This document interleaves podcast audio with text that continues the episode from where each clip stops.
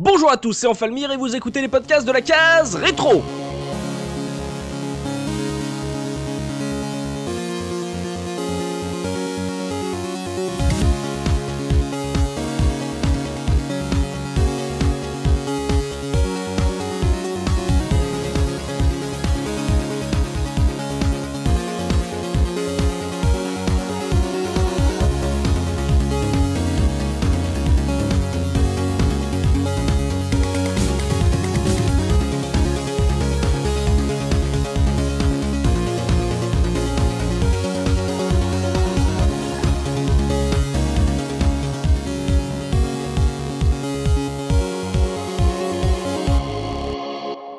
Bienvenue à tous dans ce nouveau numéro de votre podcast 100% rétro gaming et pour animer cette émission je suis évidemment accompagné des chroniqueurs de la case rétro.fr avec Mikado Twix. Comment ça va Mika? Bah ça va, je suis un peu, je suis pas très content parce que vous m'aviez oublié dans la cave de, de looping cet été là. J'ai fait un truc sur des boîtes, c'était très bien. Puis euh, et puis vous me ressortez que maintenant donc. Euh, c'est ça, le temps que tu te reposes en fait. C'est ça. Euh. voilà, j'ai à un moment je me suis dit bon ils m'ont oublié puis bon bah voilà vous m'avez rappelé donc c'est très bien. C'est ça, on lui a mis un petit coup d'huile, là on l'a sorti du placard, le revoilà, fin prêt pour cette saison 5, notre bon Mikado Twist. Euh, oui, il y a également, voilà, le papa Looping, comment ça Looping? Eh ben ça va très bien, salut à tous. Le fringant et sémillant Gerfo, comment ça Gerfo? Ben, ça va très bien, salut à tous. Et notre petit nouveau, c'est son premier podcast, il est tout tendu et frétille avec JP, comment ça JP Salut, salut, bonjour numéro 1, je suis prêt à servir la cause. Oh mon dieu, en plus il a préparé un texte, vous voyez ça, euh, le, le, le, jeune zélé, on, en reparlera dans deux saisons quand il aura ah, tellement la flemme, il reviendra les mains dans les poches. Voilà, puisque comme euh, JP l'a laissé entendre, voilà, on va parler de 13, le jeu euh, first person shooter édité et développé par Ubisoft. c'est sorti en 2003 sur toutes les plateformes de l'époque, le PC, la PS2, la Xbox, la GameCube, voilà, tout ce qui se faisait à l'époque. adaptation évidemment de la célèbre bande dessinée éponyme de Van Damme et, et Vance. et puis bon, on va commencer sans plus attendre. Hein. On, est chaud, on est chaud patate avec euh, ma question traditionnelle, histoire de situer euh, nos chroniqueurs par rapport à ce jeu. Quel a été votre tout premier contact avec 13 Mika de Twix? Eh ben 2003, moi c'est une période où je j'étais pas très loin d'abandonner euh, le jeu vidéo. Euh, donc moi tu 13... une blessure à la cuisse, ouais, ouais c'est ça. Bon, j'ai une ligature des, enfin ouais. 13, moi c'est une BD que j'affectionne énormément, enfin jusqu'à on va dire les très récemment, mais on va dire les premiers le premier cycle, mhm. euh, c'est une BD que j'adorais. Donc moi, quand ils ont annoncé un jeu 13, j'étais assez dubitatif. Ouais.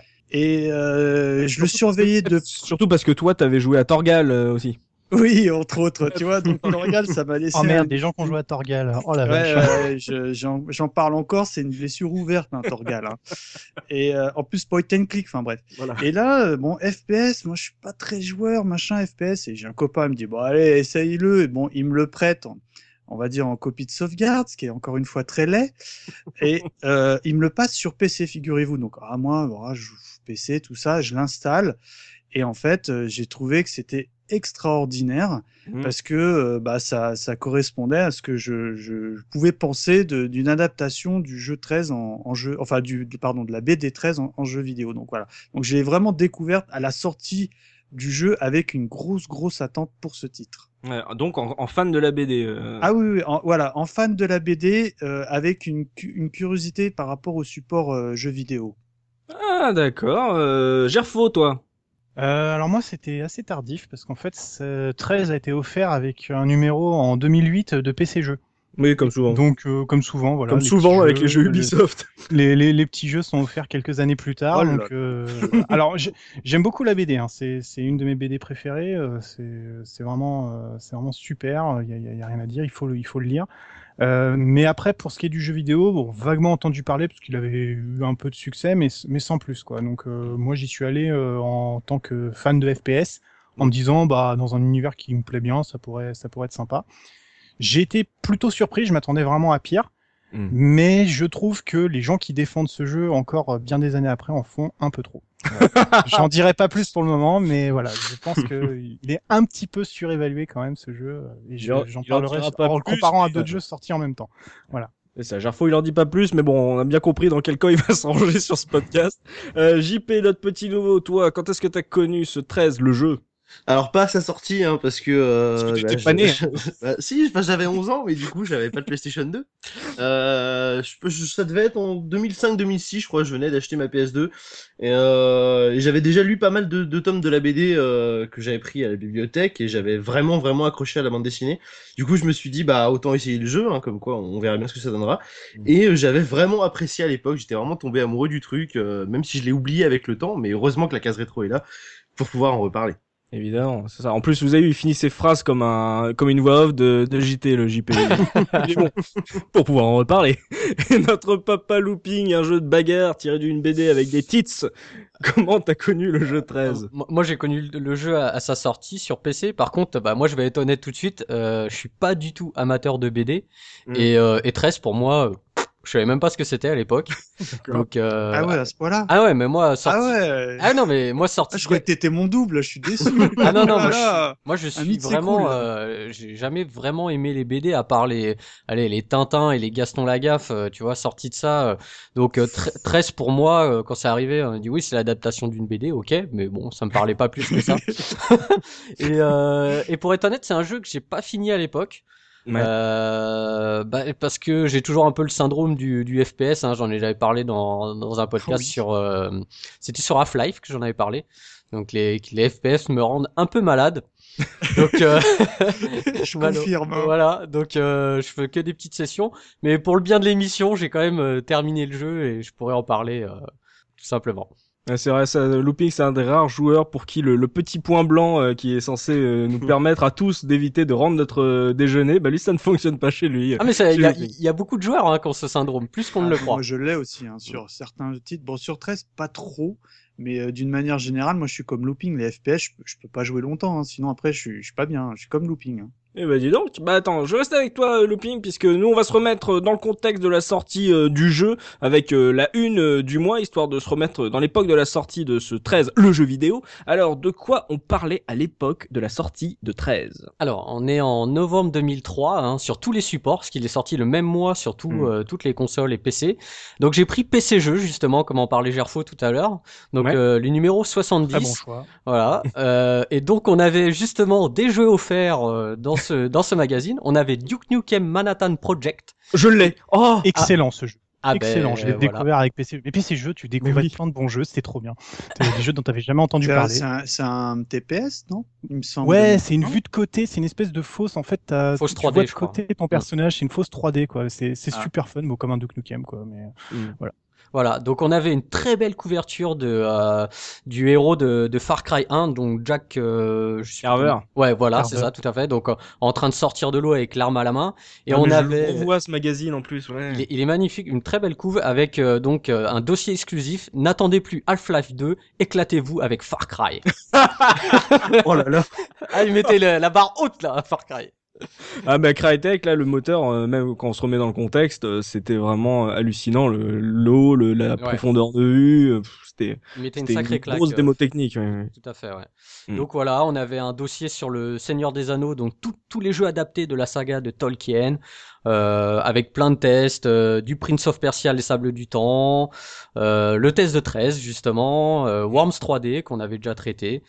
Donc voilà un, un beau petit magazine comme il faut Ouais, beaucoup de jeux, beaucoup de jeux et, des licences qui existent euh, encore aujourd'hui. Hein, mais euh, c'est vrai que bon, t'as pris un PC jeu, mais euh, mm. fin d'année 2003, c'était un peu le, le voilà l'époque de l'erreur pour Ubisoft puisqu'ils ont sorti à peu près tous leurs gros hits au même moment. Ils sont fait concurrence eux-mêmes. Là, t'as mentionné Prince of Persia. Il y avait aussi Beyond Good and Evil qu'on a traité déjà dans la, la case rétro.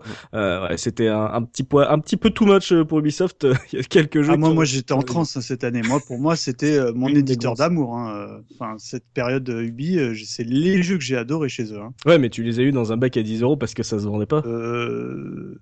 Oui. voilà, c'est pour ça qu'on a attendu. Euh, Aussi. On attend encore BGE2, quoi. Voilà, c'est ça le problème. Quoi. Ouais, ouais, non, je suis mm. un escroc. Mais je, les ai, je, l'ai dit, je les ai achetés après en vrai. Hein.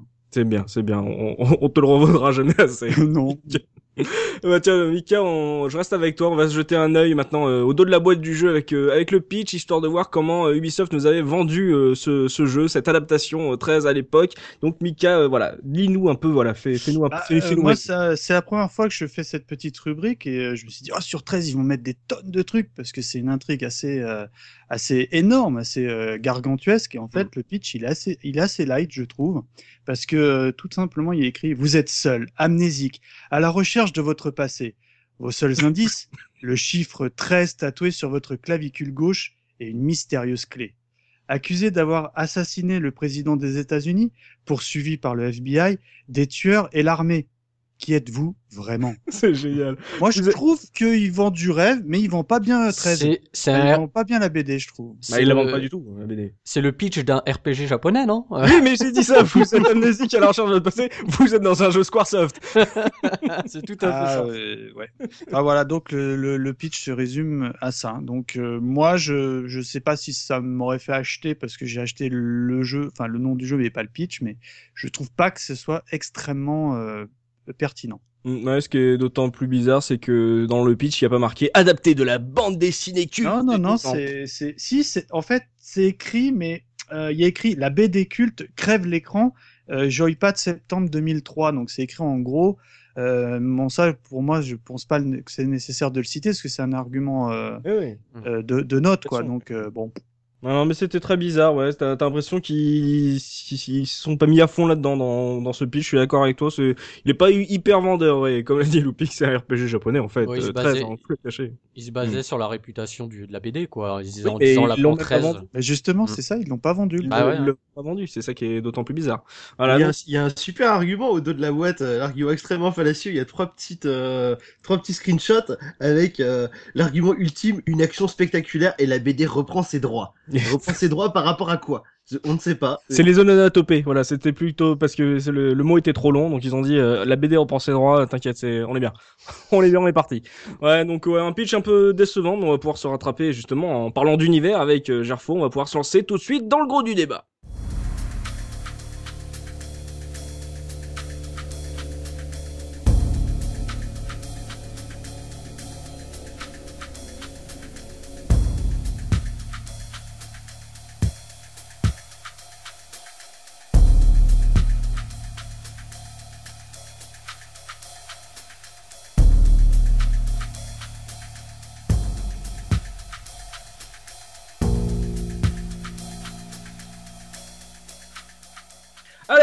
Adaptation euh, oblige, on va pouvoir débattre de la fidélité ou non euh, de ce jeu sur euh, son matériau d'origine, savoir si on suit la trame principale, voilà, ou si le jeu fait plutôt office de spin-off avec Gerfo.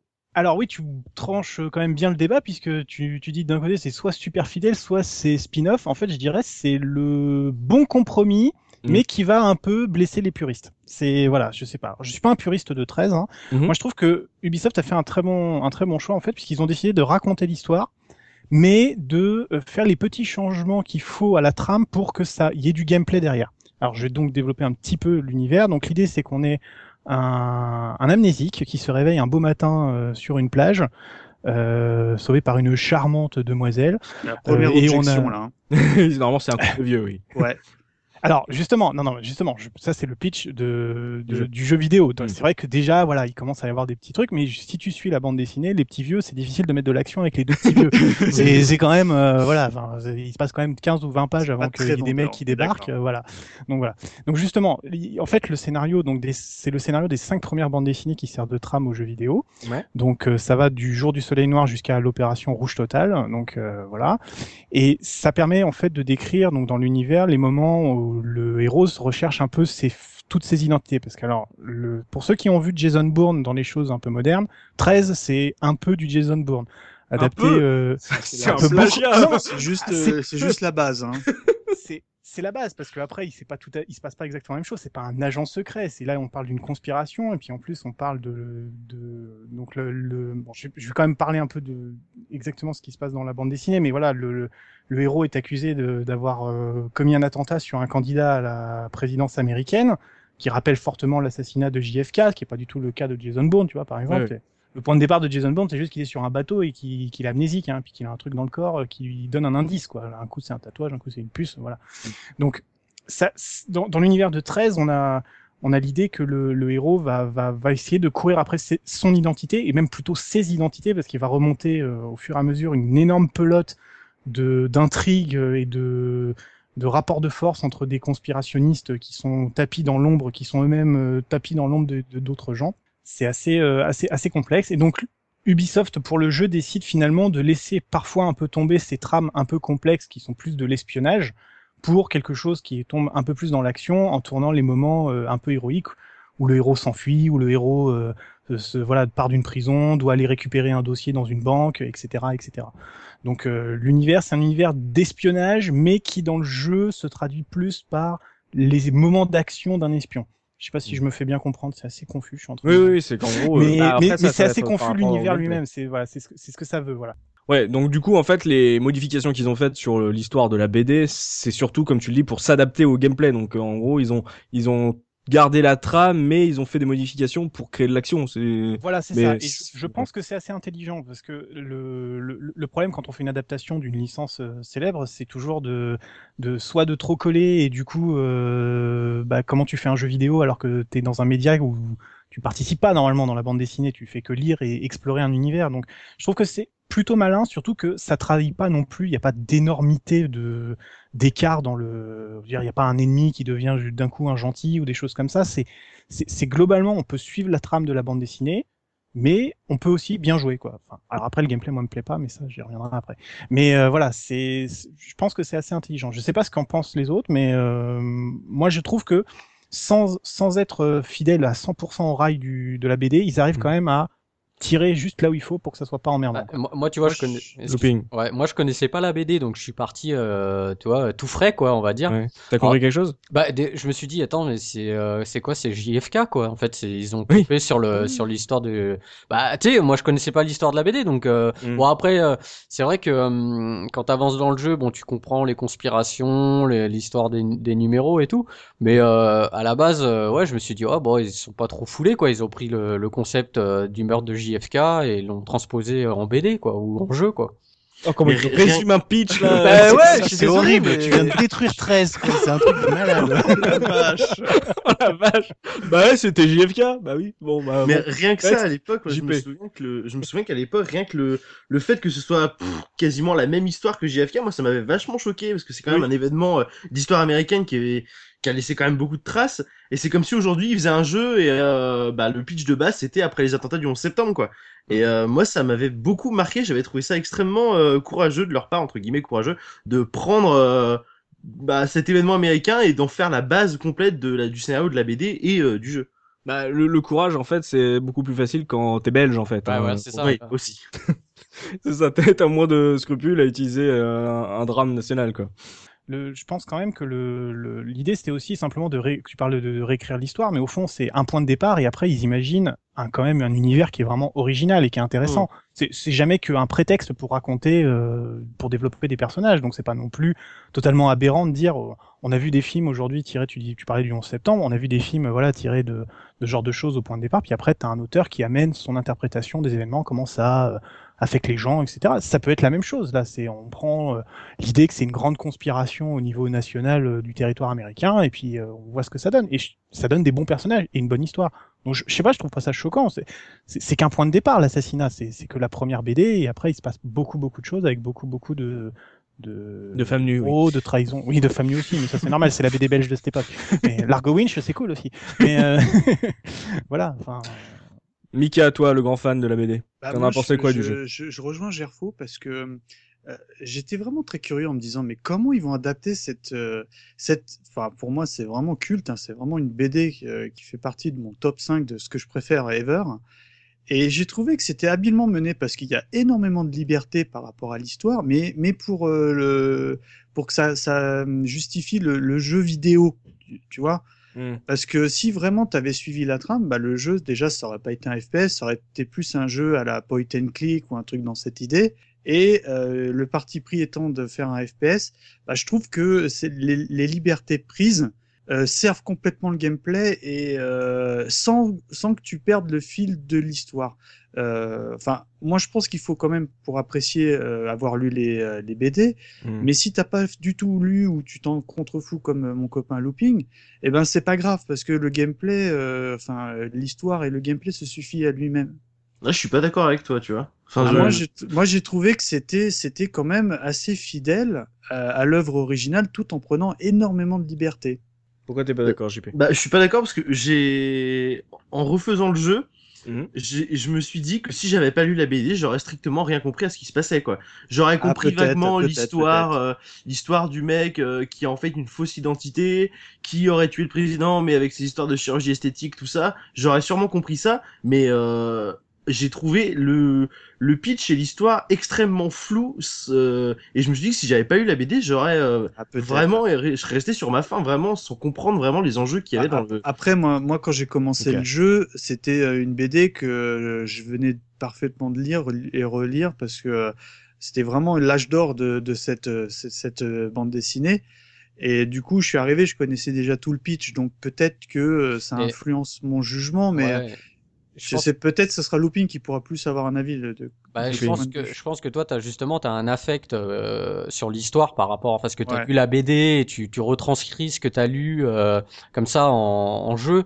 Mais honnêtement, euh, moi, en n'ayant pas lu la BD, l'histoire, franchement, je l'ai pas trouvé terrible, quoi. Pour être honnête, le mec qui, qui, qui, a une chirurgie esthétique pour ressembler à un mec, pour rentrer dans une conspiration, enfin honnêtement, euh, j'ai trouvé ça vraiment moyen. C'est pas ça qui m'a qui fait que j'ai apprécié le jeu, quoi. C'est ça le problème du jeu en fait, c'est que en gros, il reprend des parties très importantes d'une BD qui est très longue et très lente, hmm. mais dans un jeu tellement court qu'en gros ça s'enchaîne et ça entre guillemets ça ridiculise en gros ce qui se passe c'est ça, ça, ça le rend pas crédible, ça le rend pas impactant. C'est là, t'es ah oui, oui, d'accord, ah, il est en prison, ok, il vient de s'échapper, d'accord, ok, d'accord, on accélère, on accélère, ça va trop vite en fait. Il, il bah, reprend euh, trop de choses. C'est un peu, c'est un peu quand j'ai rejoué au jeu. En fait, ça m'a fait l'impression de quand tu lis un bouquin et que tu regardes l'adaptation ciné par exemple, parce que tu dis oh là là, mais c'est l'impression de lire le bouquin en vitesse accélérée.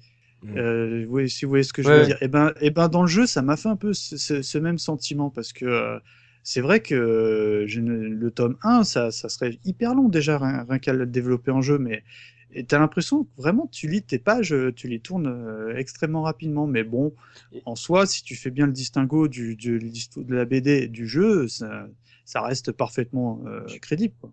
Je, parfaitement jouable. ce que je, suis tout à fait d'accord sur ce que tu viens de dire, Mika, et j'ajouterais peut-être aussi qu'il faut pas oublier qu'il y a quand même 20 ans d'écart entre hmm. l'écriture de la bande dessinée, parce que la bande dessinée date de 1984, le premier ah tome en tout cas. Ah, oui, donc ça, mais oui. Zappé, hein. Euh, tu vois, le, le, le, les bouquins de Bourne qui inspirent un peu le truc, donc écrit par euh, euh par euh, Robert Lantéric, pardon, sorti en 81, 13 sorti en 84, et le jeu sort en 2003. Donc, bah, du coup, on a, on a 20 ans, et en 20 ans, les codes du, de, de, la narration change, les, les centres d'intérêt aussi. Donc les thématiques de la chirurgie, de la, de la, trahison, parce que 1980 c'est la fin de la guerre froide, on est, voilà. Et du coup, le, le, côté espionnage passe beaucoup mieux à cette époque-là, peut-être que dans les années 2000 où on est dans une période post 11 septembre et qui a complètement redistribué la géopolitique mondiale.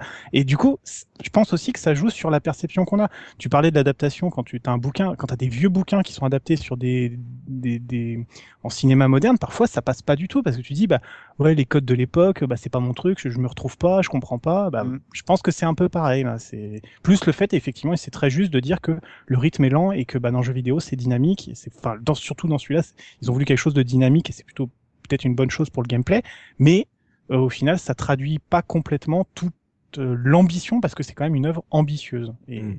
c'est difficile à transcrire. Hmm, ça, ça, explique peut-être aussi le, le, caractère un peu euh, 70s qu'ils ont voulu donner euh, à, à, toute cette histoire, à tout, à, tout se dérouler pour lui donner peut-être un côté rétro justement, de vu qu'ils étaient conscients de se baser sur une sur une entre guillemets une vieille BD et euh, en apportant du dynamisme, lui, donner un petit côté euh, kitsch à la No One Life Forever en fait. Il y a peut-être un, on a beaucoup comparé d'ailleurs à l'époque mm. et qui, bah, qui pour le coup assumait vraiment son côté euh, Austin Powers coloré mm. quoi. Et pour 13 c'est beaucoup plus dur puisque le la trame était plus moderne donc euh, mm. c'est vrai que c'est pas simple. Pas simple. Mais bon bah on est on n'est pas tous d'accord sur euh, cette histoire mais au moins visiblement ils ont essayé de d'adapter cette grosse BD avec un peu voilà pour lui apporter du dynamisme et se consacrer comme l'a dit Gerfo au gameplay donc on va se lancer dans le dans le gameplay avec looping le vraiment le cœur du jeu puisque voilà faire euh, de la BD 13 un FPS, c'est pas forcément le choix le plus évident au premier abord. Euh, en plus, c'est même pas un genre de prédilection pour Ubisoft, euh, en plus à cette époque. Donc voilà, qu'est-ce que tu peux nous dire sur le gameplay de ce 13, le jeu vidéo, Looping bah déjà, bon bah comme on l'a dit, c'est un FPS, donc qui reste quand même, je trouve, très classique. dans, dans ses codes. après, il va, il va emprunter quand même pas mal de choses à ce qui s'est fait déjà dans d'autres jeux, comme mhm. on pourrait mentionner Deus Ex, pour le côté euh, espionnage. Alors très non non, je sais, je sais ce que va dire Gerfo. est en train de mourir. Oui, Gerfo est en train de s'étrangler. je dis, je dis, il reprend des codes, mais voilà, il, va, non, mais je, il, reprend quelques petites touches. Il va, il va aller prendre dans, donc dans Deus Ex pour le côté piratage, euh, crochetage. Il va aussi avec, euh... avec la brosse à dents électrique. oh là là. Qu'est-ce que c'est mal fait ça, la vache.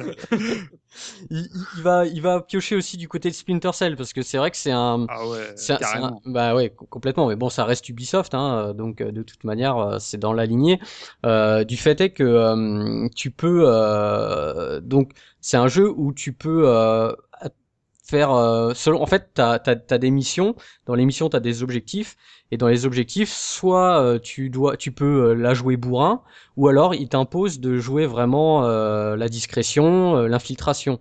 Donc la mission est annulée. Voilà, donc tu recommences à zéro. Mais un peu comme les hmm. Splinter. C'est pour ça que je, dis, je dis ça reste classique parce que c'est quand même des choses qu'on a déjà vues dans hmm. dans d'autres jeux avant. Euh, 13 n'invente rien, mais il le fait plutôt bien. Euh, donc voilà, donc dans les dans les phases d'infiltration, donc tu, tu, dois justement cacher les corps pour pas que quand les gardes tournent, ils tombent dessus, ils ils, ils, comment dire, ils alertent, ils alertent les autres.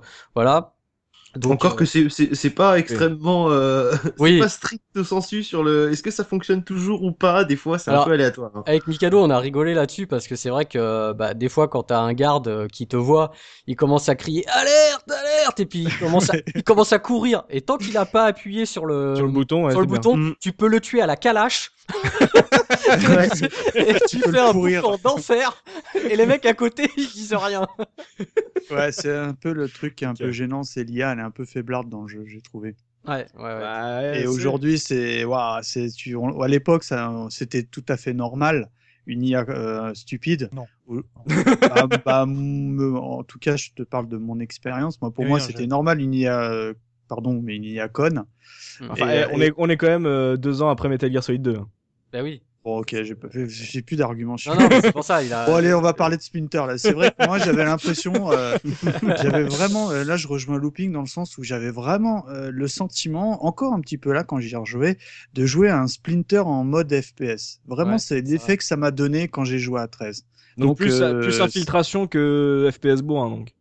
Me concernant, oui, c'est ce qui m'a plu d'ailleurs. Je... Ce qui est bien, c'est que t'as quand même, euh, selon la mission, t'as quand même le choix. Euh, tu peux la jouer euh, 100% infiltration, ou vraiment si t'en as marre, bah, tu sors, euh, tu sors le gun et tu, tu, tu fais ton looping. Ah bah moi oui, euh, en général, moi je, je fonce quoi. Et donc t'as quand même le choix. Après, ça, ça dépend toujours de l'objectif qui est, qui est en cours quoi. Donc c'est varié en termes d'objectifs au fil du jeu?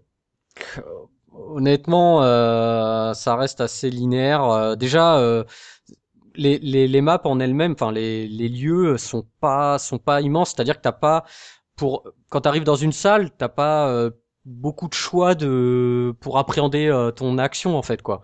En général, t'as un passage et tu dois t'y tenir. Donc c'est pas ultra varié. Après, le seul, voilà, la seule chose que tu peux faire, c'est, c'est à toi de voir si tu veux jouer infiltration ou pas. C'est l'approche que tu veux, tu peux donner. À... Soit tu la joues euh, Bourrinos à la looping, soit tu fais ton Mikado et tu te régales.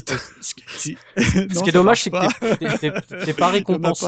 T'es pas récompensé si tu la joues 100% infiltration. C'est dommage. Ça n'apporte rien du tout. En fait, tu peux jouer comme un bourrin ou pas. Comme euh, voilà, quand les gardes donnent l'alerte, euh, enfin, ou quand tu les tues avant ou quoi, ça ne change rien du tout, quoi. Donc ça, c'est un peu dommage. Euh, par contre, au niveau du gameplay, donc il y a, y a un armement forcément. Et, euh, et là, c'est assez fourni quand même. Donc euh, le gars ouais, ça sert de peu de choses, je trouve, au final. C'est très classique. Moi, ça me déçoit beaucoup. Bah, L'arsenal ça, ça, va, ça va dans, ça va dans l'univers de 13. Hein. Je veux dire, c'est des armes militaires. On a flingue, mitrailleuse, euh, voilà. Il y a, y a l'arbalète qui est bon, qui était un peu à la ah, mode. Oh, excellent. Les qui était, qui était pas mal, mais, mais, qui était, mais qui était à la mode à l'époque, un peu comme l'arc en ce moment, tu vois, tu sais, où on a vu beaucoup de jeux avec des arcs. Euh, pour mais le, moi, pour... moi, c'est le la feature du jeu, l'arbalète. Oui, c'est ça. Moi, mais voilà. J'ai aimé ce jeu parce qu'il y avait l'arbalète. Guillaume Tell. mais, mais après, mais, mais après, si tu veux, enfin, pour moi, c'est un jeu que je compare à un, à un autre FPS qui est sorti la même année, qui est Unreal 2 c'est un jeu que j'aime beaucoup. C'est un jeu que qu'on a qualifié de FPS à papa, c'est-à-dire tu sais c'était euh, oh encore des couloirs, encore des monstres à tuer, encore des trucs. Mais ce que j'avais beaucoup aimé dans ce dans ce dans ce jeu-là, c'est qu'il y avait des armes vachement originales. T'avais un super beau lance-flamme, t'avais des lance-grenades à six fonctions, t'avais, enfin voilà, ils avaient quand et même. C'était un jeu qui tabassait la gueule. Ouais, mais c'est un. Et graphiquement était superbe. Oui. Mais voilà. Mais si tu veux, tu vois, 13, c'est l'univers est sympa, mais comme tu l'as dit, Looping, t'as pas vraiment d'interaction avec cet univers. Les seuls objectifs un peu marrants ou des trucs des fois, c'est ah il va falloir que tu ailles jusqu'au téléphérique, le téléphérique est en panne, il va falloir trouver un fusible. Bon, ok, mais c'est t'ouvres le tableau électrique, ok. Alors là où il faut le poser, c'est en vert et tout le reste, c'est un fond dégueulasse, mal euh, mal étiré en résolution, tu vois. Bon, ok, d'accord. Je pense que j'ai compris où est-ce qu'il fallait que je le mette. Et si tu veux, c'est à la fois, ils essayent de faire du gameplay un peu plus intéressant. Ça a amené tout un tout un tas de features qu'on a vu dans des jeux après, tu sais, où il faut interagir avec le décor, essayer de trouver comment l'univers fonctionne et pas simplement que buter du monstre. Mmh. ou des ennemis dans ce dans 13 mais après enfin c'est super classique quoi. Je veux dire ah les oui, armes oui c'est classique ouais. ah oui il y a, le shotgun il y a de... voilà, a rien d'exceptionnel. Tu peux même pas te pencher pour voir à travers les couloirs. Dans les phases d'infiltration c'est un truc qui moi me enfin ça me choque quoi. Dans Dark Project qui est un jeu qui était vachement plus vieux t'avais déjà ça. Et c'est voilà, ça me manque. Ah. Je, ça manque un peu de d'âme de, de joueur, quoi. C'est moi, je trouve que c'est ça le problème de jeu. C'est pour ça que j'ai du mal parce que d'un autre côté, c'est fun, c'est marrant, mais ça manque un peu de de trucs stimulants, quoi. Un truc un, trop calibré. Ouais, c'est ça, trop grand moi, public peut-être. Je, je, suis pas au risque d'accord, hein, parce que je suis pas évidemment pas du tout expert de ce type de jeu, hein, euh, mais euh, vraiment, je trouvais que bon, l'arsenal d'armes, c'est vrai que c'était extrêmement classique, mais euh, comme je l'ai un peu dit, le côté arbalète, ça, ça, ça, ça, re, ça, re, ça re, redistribue toutes les cartes du gameplay, j'ai trouvé moi, parce que bah, l'arbalète, c'est l'arme discrète par, euh, par excellence. Mmh. Et puis surtout, elle te permet de faire des headshots. Et en plus, c'est habilement mis en scène, on en parlera un peu plus tard, mais euh, du coup, ça, ça, ça Enfin, moi, ce qui me plaisait et ce qui me plaît toujours autant, c'est l'infiltration, bon, qui est très très très légère dans ce jeu-là. Hein. Faut, faut, faut, être, faut dire les choses, mais euh, ça, ça a ajouté énormément. Il y aurait pas eu l'arbalète, vraiment, c'est un jeu que j'aurais pas du tout aimé parce que euh, mmh. euh, bah, les, les, les, armes, bon, le pompe et tout, tout ça, c'est bien, mais Enfin euh, voilà, c'est du c'est du bourrinage pur et dur et c'est vraiment pas ça que je recherche dans mes expériences de jeu. Parce Donc, que tu vois, regarde, hein, tu prends un FPS qui m'a qui essaye de d'équilibrer infiltration, enfin dire discrétion et euh, et action pure. Il y avait GoldenEye sur N64. Ouais, mais j'ai beaucoup, de il y a beaucoup de similitudes avec GoldenEye dans le jeu d'ailleurs, parce que on, parlait de, on parlait de l'IA tout à l'heure qui est assez, euh, assez simpliste.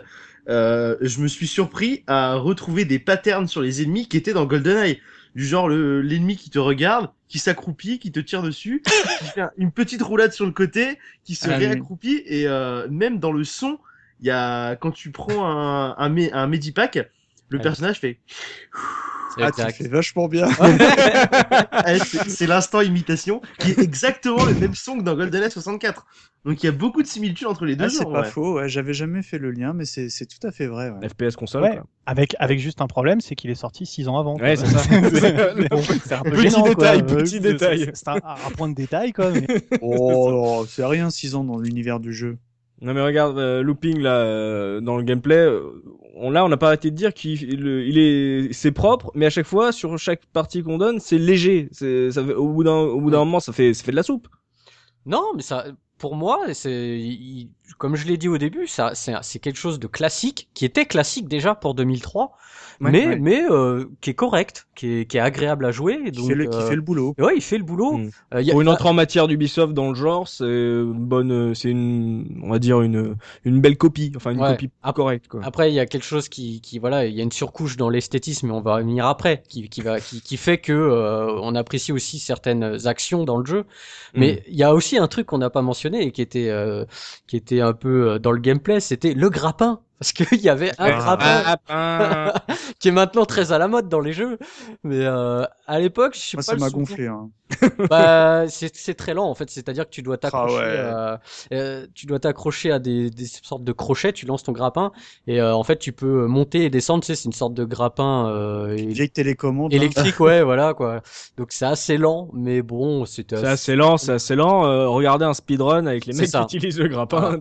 J'en ai, regardé des, des runs. Hein. C'est impressionnant parce que c'est vraiment un jeu qui est pensé pour, enfin, les, les speedrunners. Ils doivent, comme Looping disait que c'était euh, les patterns étaient tout le temps les mêmes, mmh. euh, que tu n'avais pas mille et un chemin pour te déplacer, euh, les speedrunners, ils se régalent hein, sur ce jeu. Ah, il, y a des, trucs de fou. Hein.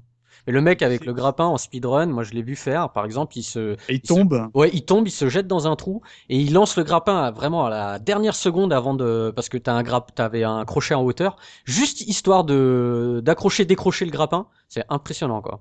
Pour pas, pour pas mourir au sol, quoi, tu sais, pour pas mourir de oui, Très impressionnant, ouais. Ouais, mais mmh. c'est pareil. Là, je vais retourner sur l'expression euh, FPS à papa, mais voilà, comme le moteur du jeu, c'est le Unreal Engine, tu fais du mmh. bunny up et tu, et c'est ultra classique. Donc du coup, les techniques. Après, il faut connaître le jeu, bien sûr, mais les techniques de base pour aller vite dans le jeu sont les mêmes que celles des FPS sorties euh, oui, c'est du 5 années avant. Ah ça reste une prouesse, hein, c'est très beau à voir d'ailleurs, mais, mais ça reste classique et facile à faire. Quand tu connais un peu, tu as fait des, un peu de run de FPS, c'est la même chose, quoi. C'est la même chose. Mais euh, tiens, moi ça me choque un petit peu là de pas vous entendre parler d'une des features du jeu parce qu'aujourd'hui ça casse les pieds à tous les joueurs et euh, c'était vraiment pas l'habitude à l'époque. C'est le côté sixième sens. Ah oui, bah si pour la pour l'infiltration. Oui, voir à travers le mur. Ouais, alors en fait tu l'as pas tu l'as pas au début. Euh, ça, se, ça se débloque dans le jeu en fait quand il commence à retrouver un peu la mémoire. 13. Euh, non, c'est quand il trouve des documents, je crois, non? Ouais, je crois que... pas mal de documents pour les débloquer les compétences. Je, crois que oui, c'est ça, il me semble, ouais. Et euh, donc en fait, ce qui te permet de voir les pas euh, des, des ennemis à travers les murs. En fait, tu vois, il y a marqué les onomatopées. Ouais, les onomatopées, ça fait tap tap, non, je sais plus. ouais, voilà. Ouais. Avec avec un truc super chiant d'ailleurs, c'est que tu dois être absolument immobile pour que ça se déclenche c'est un truc qui est ultra contre-intuitif. C'est, tu sais, pour pouvoir utiliser le sixième sens, il faut que tu fasses rien. Mm. Bah, il faut qu'il se concentre. Il faut te concentrer. Ouais, mais tu sais, quand tu es dans les phases d'infiltration, tu as envie d'être euh, super balèze et tu dis, ah, il faut absolument que je m'arrête au milieu de ce couloir pour savoir si quelqu'un va débarquer. Et tu fais, non, si je reste au milieu du couloir, qu'est-ce que je vais faire? Et enfin, c'est une bonne idée pour euh, amener un peu de, de surcapacité, pour rendre le, le personnage un peu plus euh, enfin meilleur que ce que, que ses adversaires, mais c'était assez dur à utiliser, moi je trouvais. C'était, euh, enfin, fallait oser te mettre en un peu en difficulté, je trouve, parce que ne pas être réactif dans un FPS, enfin moi j'y arrive pas quoi. Faut que je bouge tout le temps, faut que je sache où je vais. mais, c'est l'école Doom, c'est l'école Doom, Doom tu ne fais que bouger, donc euh, et du coup c'était un peu lent et statique pour moi. Moi ça m'a plu par exemple. Ouais, t'as bien aimé le côté euh, justement savoir euh, tiens lui il, lui s'éloigne puisque les onomatopées c'est ça voilà. ouais ouais le côté où t'es obligé de camper pour euh, être sûr que le gars il te repère pas et que tu lui fasses un headshot à l'arbalète parfait. C'est c'est pour moi quoi. C'est fait pour moi. Moi je vois il y avait des boss? Ouais pas oui terrible hein. oui s'il y avait des boss un peu un peu chiant d'ailleurs oui. ouais. Ah non mais la, la mangouste on en parle ou pas? C'est pas possible. Après après en fait les boss en fait c'est ceux que t'affrontes les numéros. Euh, qui sont des gens complètement lambda mais qui ont des surcapacités humaines qui je trouve détonnent avec l'univers du jeu parce que 13 euh, il est un petit peu au-dessus de la moyenne au niveau capacité mais les gars c'est des c'est des super héros alors que c'est juste un colonel limite à la retraite tu vois faut c'est des coffres à PV ouais enfin moi j'ai trouvé que c'était le, le la faiblesse du jeu c'est les, les boss de fin niveau. Il fallait en mettre on en a mis euh, l'espèce de, de, à un moment, t'affrontes carrément un docteur. Le mec, c'est un petit vieux. Il te, il t'éclate la tête. De, il te des, fout des, drogues. Il, ouais, il fout des, des, doses de drogue, donc tu vois flou, machin et tout. le gars, il est, je sais pas, il doit 70 piges, il est surpuissant. Tu vois, je trouve ça, ça marche pas du tout, ça, en revanche. Ouais, ouais, bah ouais, c'était au bout d'un bah, ça, ça, ça, coïncide avec l'époque où ils se sont dit, et si, si on arrêtait de foutre des boss quand on n'a pas besoin d'en mettre Ah ouais, c'est pas con cette idée là. Bon, on va tenter. Ouais, c'est ça. Mm. Il y a un ah petit truc, euh, ouais, un petit truc que je voudrais rajouter sur la structure en fait des niveaux et je me suis fait avoir, j'en avais parlé avec Mikado. C'est qu'en fait le, les niveaux sont sont structurés en checkpoint. Et, ah, euh, et euh, tu, tu, en checkpoint, checkpoint. tire ou tu checkpoint? Tu peux, tu, euh, tu peux sauvegarder. Ouais. Mais en fait, euh, ça sauvegarde que le, le début du niveau. Ah, c'est pénible. C'est-à-dire que si euh, à un moment donné tu as avancé et que tu as, as, passé deux checkpoints et que tu as sauvegardé, ben, quand tu reprendras ta sauvegarde, tu reprendras tout le niveau en entier. C'est nul. Bah, il faut, ah le, faut le savoir parce que euh, moi je me suis fait avoir quoi. Donc euh, quand tu te lances, il faut te lancer pour faire euh, un chapitre entier quoi. Enfin un chapitre, un niveau. Ça reste mm. faisable. Ils sont honnêtement, oh, niveau 20 minutes. Hein. Oui, voilà, c'est pas ultra long, mais c'est quelque chose qu'il faut savoir. C'est vrai que maintenant, à l'heure à l'heure d'aujourd'hui, quand euh, sur un jeu on voit comme ça une sorte de loading euh, apparaître sur l'écran, on sait qu'il y a une save un peu qui se fait en parallèle, quoi. Hmm. On sait qu'on reprendra là, mais là c'est pas le cas. Là c'est pas le cas. Et si tu te fais des F5, je crois que tu peux retourner euh dans le jeu Attends, enfin bref, en gros, si tu fais une, une, fameuse save state, comme tu disais, mm, mm. tu peux retourner au checkpoint, mais si tu quittes la partie, c'est fini. Tu reprendras au, début, du niveau, d'où tu, étais. Sauvegarde temporaire, quoi. Voilà, c'est ça. c'est encore pire sur PS2. Je sais pas si vous l'avez fait sur sur PC. Je sais pour Looping et Mika. Je sais pas si euh, Gerfo tu l'as fait sur PC. Quelle question, Tu sais pas un petit nouveau, toi. Au cas où, au cas où, on sait jamais. Parce que, parce que sur PS2, il y a, c'est encore pire que ça. C'est que euh, quand on est habitué au jeu actuel, on se dit à la fin d'un niveau, il y a automatiquement une save. Donc si tu quittes la partie et que tu reviens, euh, je sais pas, trois jours après, tu reprendras au niveau où tu t'étais arrêté. Eh bien non, puisque à chaque fin de niveau, il faut que tu sauvegardes toi-même, ce qui fait que j'ai perdu au moins une heure et demie de jeu parce que j'avais pas sauvegardé. Et quand je me suis rendu compte de ça, j'étais ah c'est quand même bien abusé. Quoi. Eh, tu, tu, mets le doute, mais sur oh. PC, je suis pas sûr que ça sauvegarde même tout seul après. Non, je, je, crois qu'il faut le faire. Je, le fais, je, le fais, systématiquement parce qu'il me semble que je me suis fait avoir également. Hein. Quand je t'avais posé la question. Oui, oui, oui, oui. c'est possible. J'ai ma save qui est corrompu et tout. Ah ouais. Mm. Ouais, je crois que même sur euh, PC, il faut appuyer sur euh, échappe et sauvegarder. Entre parenthèses, moi, je, bon, moi, j'ai joué sur PC parce que je trouve qu'aujourd'hui, c'est la version qui, qui a à faire. Euh, je, les, je les ai essayés sur les, sur Xbox et sur euh, euh GameCube, non pas PlayStation. Et eh ben, franchement, les, les versions, elles se valent hein, techniquement. Hein. C'est, ça reste du très très honnête hein, pour, pour les, on va dire les supports d'époque. Hein. Ah bon, on parlera de la version PS2 après alors. Ah ben j'ai pas testé, hein. je, je, te, je, te, laisse euh, la primeur du, du truc. Hein. Avant de parler d'esthétique, justement, euh, ce 13 c'est un jeu qui propose un mode multi. Euh, Est-ce que vous l'avez essayé, que ce soit à l'époque ou pendant vos révisions, ce, ce mode multijoueur, Jarfo? Euh, bah, tu sais, moi, cinq ans après, euh, les serveurs, ils étaient tous vides. Je, crois, je me demande même si le support de, officiel de Bit est déjà pas en rade. Je, je me souviens plus des, des, dates. Hein. Il a fermé en 2012 quand même. Il a tenu assez ah, longtemps. quand même. Ah, ouais, quand même. Ah, oui. ah, ils étaient encore sérieux à l'époque. Hein. C'est pas mal. Euh, non, non, non, j'ai dû essayer de lancer des parties, mais euh, c'était vide les serveurs, donc euh, non, non. 24 niveaux c'est bien, mais je, je, crois me souvenir que les modes de jeu étaient assez classiques. Ouais, du Smash, Team Deathmatch, Capture the Flag. Ah, oui. Alors, il y en a... Euh, comme, le solo, hein, classique, classique, oui, looping. Il y avait quand même un, un, mode bon qui se, se, se démarquait un petit peu, euh, que j'ai pu essayer. Ça s'appelle la faucheuse. Et en fait, c'est euh, ah. une espèce de bah, la faucheuse, que la mort, qui, qui parcourt tout le niveau. Et tous les joueurs en fait doivent lui courir après et lui tirer dessus. Et plus on lui tire dessus, plus elle rétrécit elle devient petite et euh, bah, elle court partout dans le niveau. Si elle te touche en tant que joueur, tu meurs parce qu'elle peut, euh, elle peut te traverser. PNG, non? C'est un PNJ, pardon? Ouais, c'est ça. Il court ah, euh, avec avec la faux à la main et, et en fait, ça devient de plus en plus dur de la shooter parce qu'après, elle devient toute petite, quoi. Ouais, faut bien viser, quoi. Voilà, faut bien viser et puis bah faut pas qu'elle te touche, quoi, alors qu'elle court partout. Bon, c'est un petit, c'est, disons que ça, ça change un peu du, du deathmatch, quoi. Ouais, bah Ubisoft, là c'est en plus c'est Ubisoft Paris, je sais pas si c'est en plus qu'on fait le, le multi, mais euh, euh, même avec les Splinter Cell, c'est à cette époque ils ont commencé à être assez originaux sur euh, les modes multi, histoire de proposer des voilà des gameplays un peu innovants. mais sur ce 13, moi qui l'ai fait à l'époque en multi, Oh là là, c'était d'un classique. C'est quand t'as un quand t'as un Counter Strike à côté, euh, hmm. c'est c'est dur de dire bah, bon. Nous, on, a, on a pu l'essayer ah, parce que euh, bon, Looping va peut-être développer, mais aujourd'hui techniquement pour y jouer c'est c'est une, une, purge. Parce que rien que rien que d'installer le jeu aujourd'hui c'est c'est très compliqué. Il faut aller dans les fichiers, je sais pas quoi. Enfin bref, heureusement, Papa Looping, il m'a filé le tuto qui va bien pour l'installer. Mais le multi, comme le disait, il n'y a, plus de serveur, donc t'as t'es obligé de gruger. Enfin bref, on a, on a quand même réussi à y jouer, mais euh, c'est relativement euh, difficile. Hein. Et c'est vrai que moi, du peu de ce que j'ai entreaperçu, ça pareil que j'ai envie de dire que le jeu, ça, ça fait le boulot, mais c'est d'un classique, euh, d'un classicisme euh, exceptionnel. Enfin moi, j'ai euh, j'avais l'impression d'y avoir déjà joué alors que j'avais jamais touché au jeu. Donc bon, c'est très propre, c'est très bien, ça fait le boulot, mais ils l'ont mis parce que parce que c'était ah voilà, il, fallait un multi, il, fallait un multi à l'époque, c'est tout. Moi, je suis pas tout à fait d'accord. Je pense que c'est un bon multi, mais parmi des milliards d'autres de multi qui étaient déjà existants. Bah oui, mais justement, c'était très, c'était très, enfin, c'est quand même le, le début de, des grands jeux multijoueurs pour le FPS. Après, je suis pas expert, vous le euh, savez, donc là, j'ai pas d'avis, mais. Non, mais c'est euh, parce que on est déjà quelques années après Counter. Euh, ah on a Half-Life 2 qui en, qui en approche. On se dit, ça va être la scène du mode de Half-Life 2 va être pareil. Far Cry, quand il sort, il a un bon multi qui est pas trop joué, mais qui est quand même vachement, vachement sympa.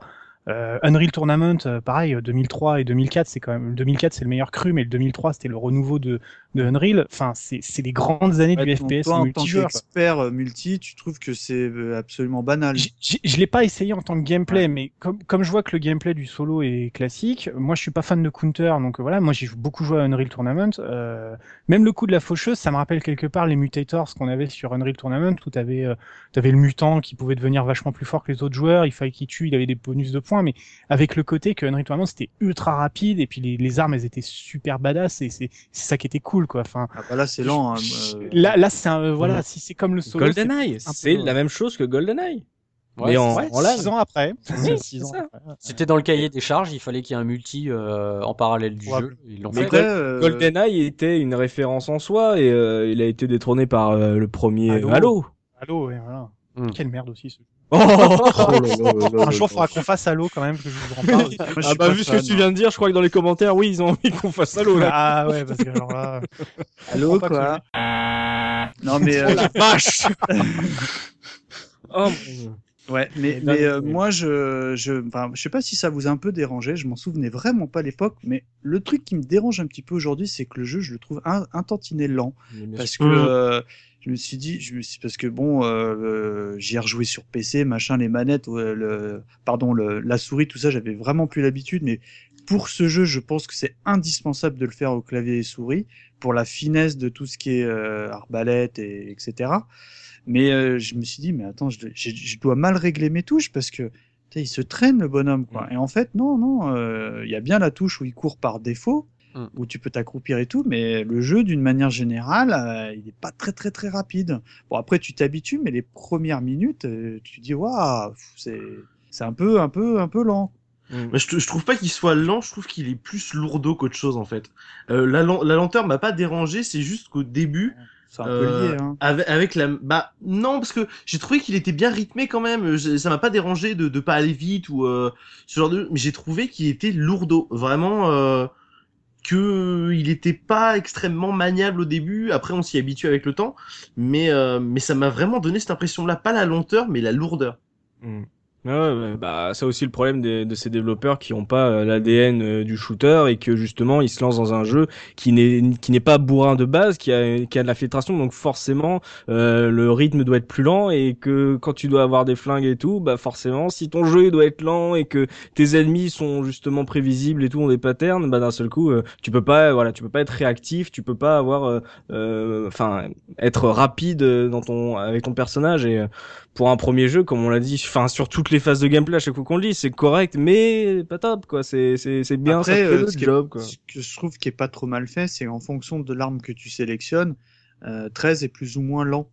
Par mm. exemple, euh, des fois, tu vas, bah, quand tu vas porter un, un, corps pour le cacher, bah, évidemment, il se traîne. Mm. D'ailleurs, euh, au début, euh, faut, faut avoir certains types d'armes pour pouvoir prendre les corps me suis fait, je me suis fait avoir au début parce que si tu sors la calache, bah, tu peux pas soulever un corps, il faut que tu aies au maximum euh, le petit pistolet à billes. une arme, une arme à, à, une main, quoi. Mm. Ouais, une, ouais. Et euh, quand tu sors, euh, des fois, bon, tu as, as, la chance d'avoir le, le lance-roquette.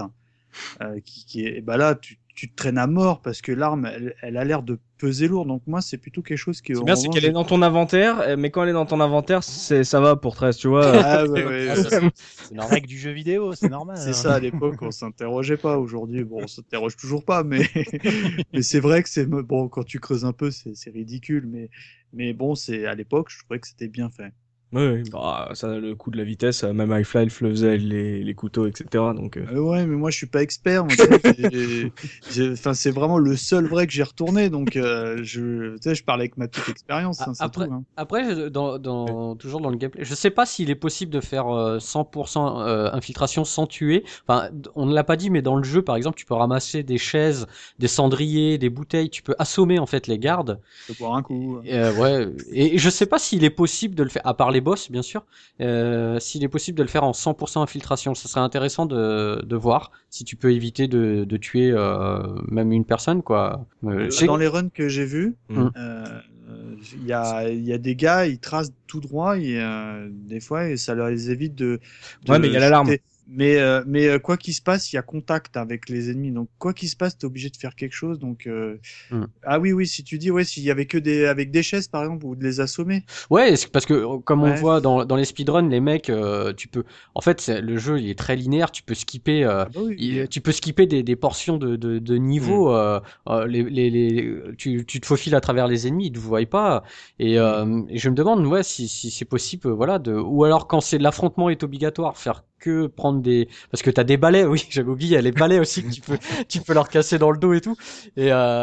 tu peux lui passer tu peux lui casser dans le dos. On je sais pas comment on doit le prendre ça. Bah, ouais, et euh... ouais que Looping il casse des balais dans le dos je sais pas mais, mais c'était bien ça ouais d'utiliser des, des objets de l'environnement histoire de ouais de faire ça silencieusement. par contre, la chaise, c'est pas terrible parce qu'il a un peu les bras en l'air. Le mec, il le voit, il le braque terminé. Hein. Enfin, bon, c'est tu ridicule.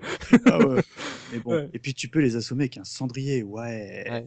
Eh n'oubliez pas, fumer c'est mal. Euh, on va pouvoir s'étendre un peu plus sur euh, la patte graphique euh, si prononcée de ce jeu. On, on l'a murmuré, euh, voilà, demi mot ça là-dessus. Mikado Twix, est-ce que voilà, c'est très, c'est un jeu qui est en cel shading. Est-ce que ce cel shading pour toi, est-ce qu'il respecte assez bien l'univers de la BD, le ah. trait devant, ou c'était vraiment juste parce que genre BD, BD, grosse BD, cel shading? Bah moi je te dis un gros oui hein, parce que comment faire une adaptation BD autre en self shading. Moi, j'ai trouvé que à l'époque, hein, je, là, je parle vraiment à l'époque et puis je vais faire un peu aujourd'hui. J'avais trouvé que ça rendait vraiment honneur à l'univers graphique de la bande dessinée parce que tu, tu c'est quand même, enfin, paradoxalement, 13, le, dessin est très très fin et très très très beau, moi je trouve, même pour euh, l'époque. Et euh, la technique du cel shading, euh, moi j'ai toujours trouvé que ça faisait dessin animé, mais je m'étais jamais dit, tiens, ça ferait BD. Mmh. Et là, ils l'ont utilisé dans le cadre d'une adaptation euh, d'une bande dessinée, et je trouve que c'est extrêmement efficace. Et, qui, et en plus, comme on l'a un peu souligné, ce qui ajoute vraiment tout, bah, c'est les onomatopées. Moi, je trouve ça formidable quand, par exemple, tout à l'heure, je parlais du, du lance-roquette. Euh, quand tu vas tirer, tu vas avoir un gros boom mm.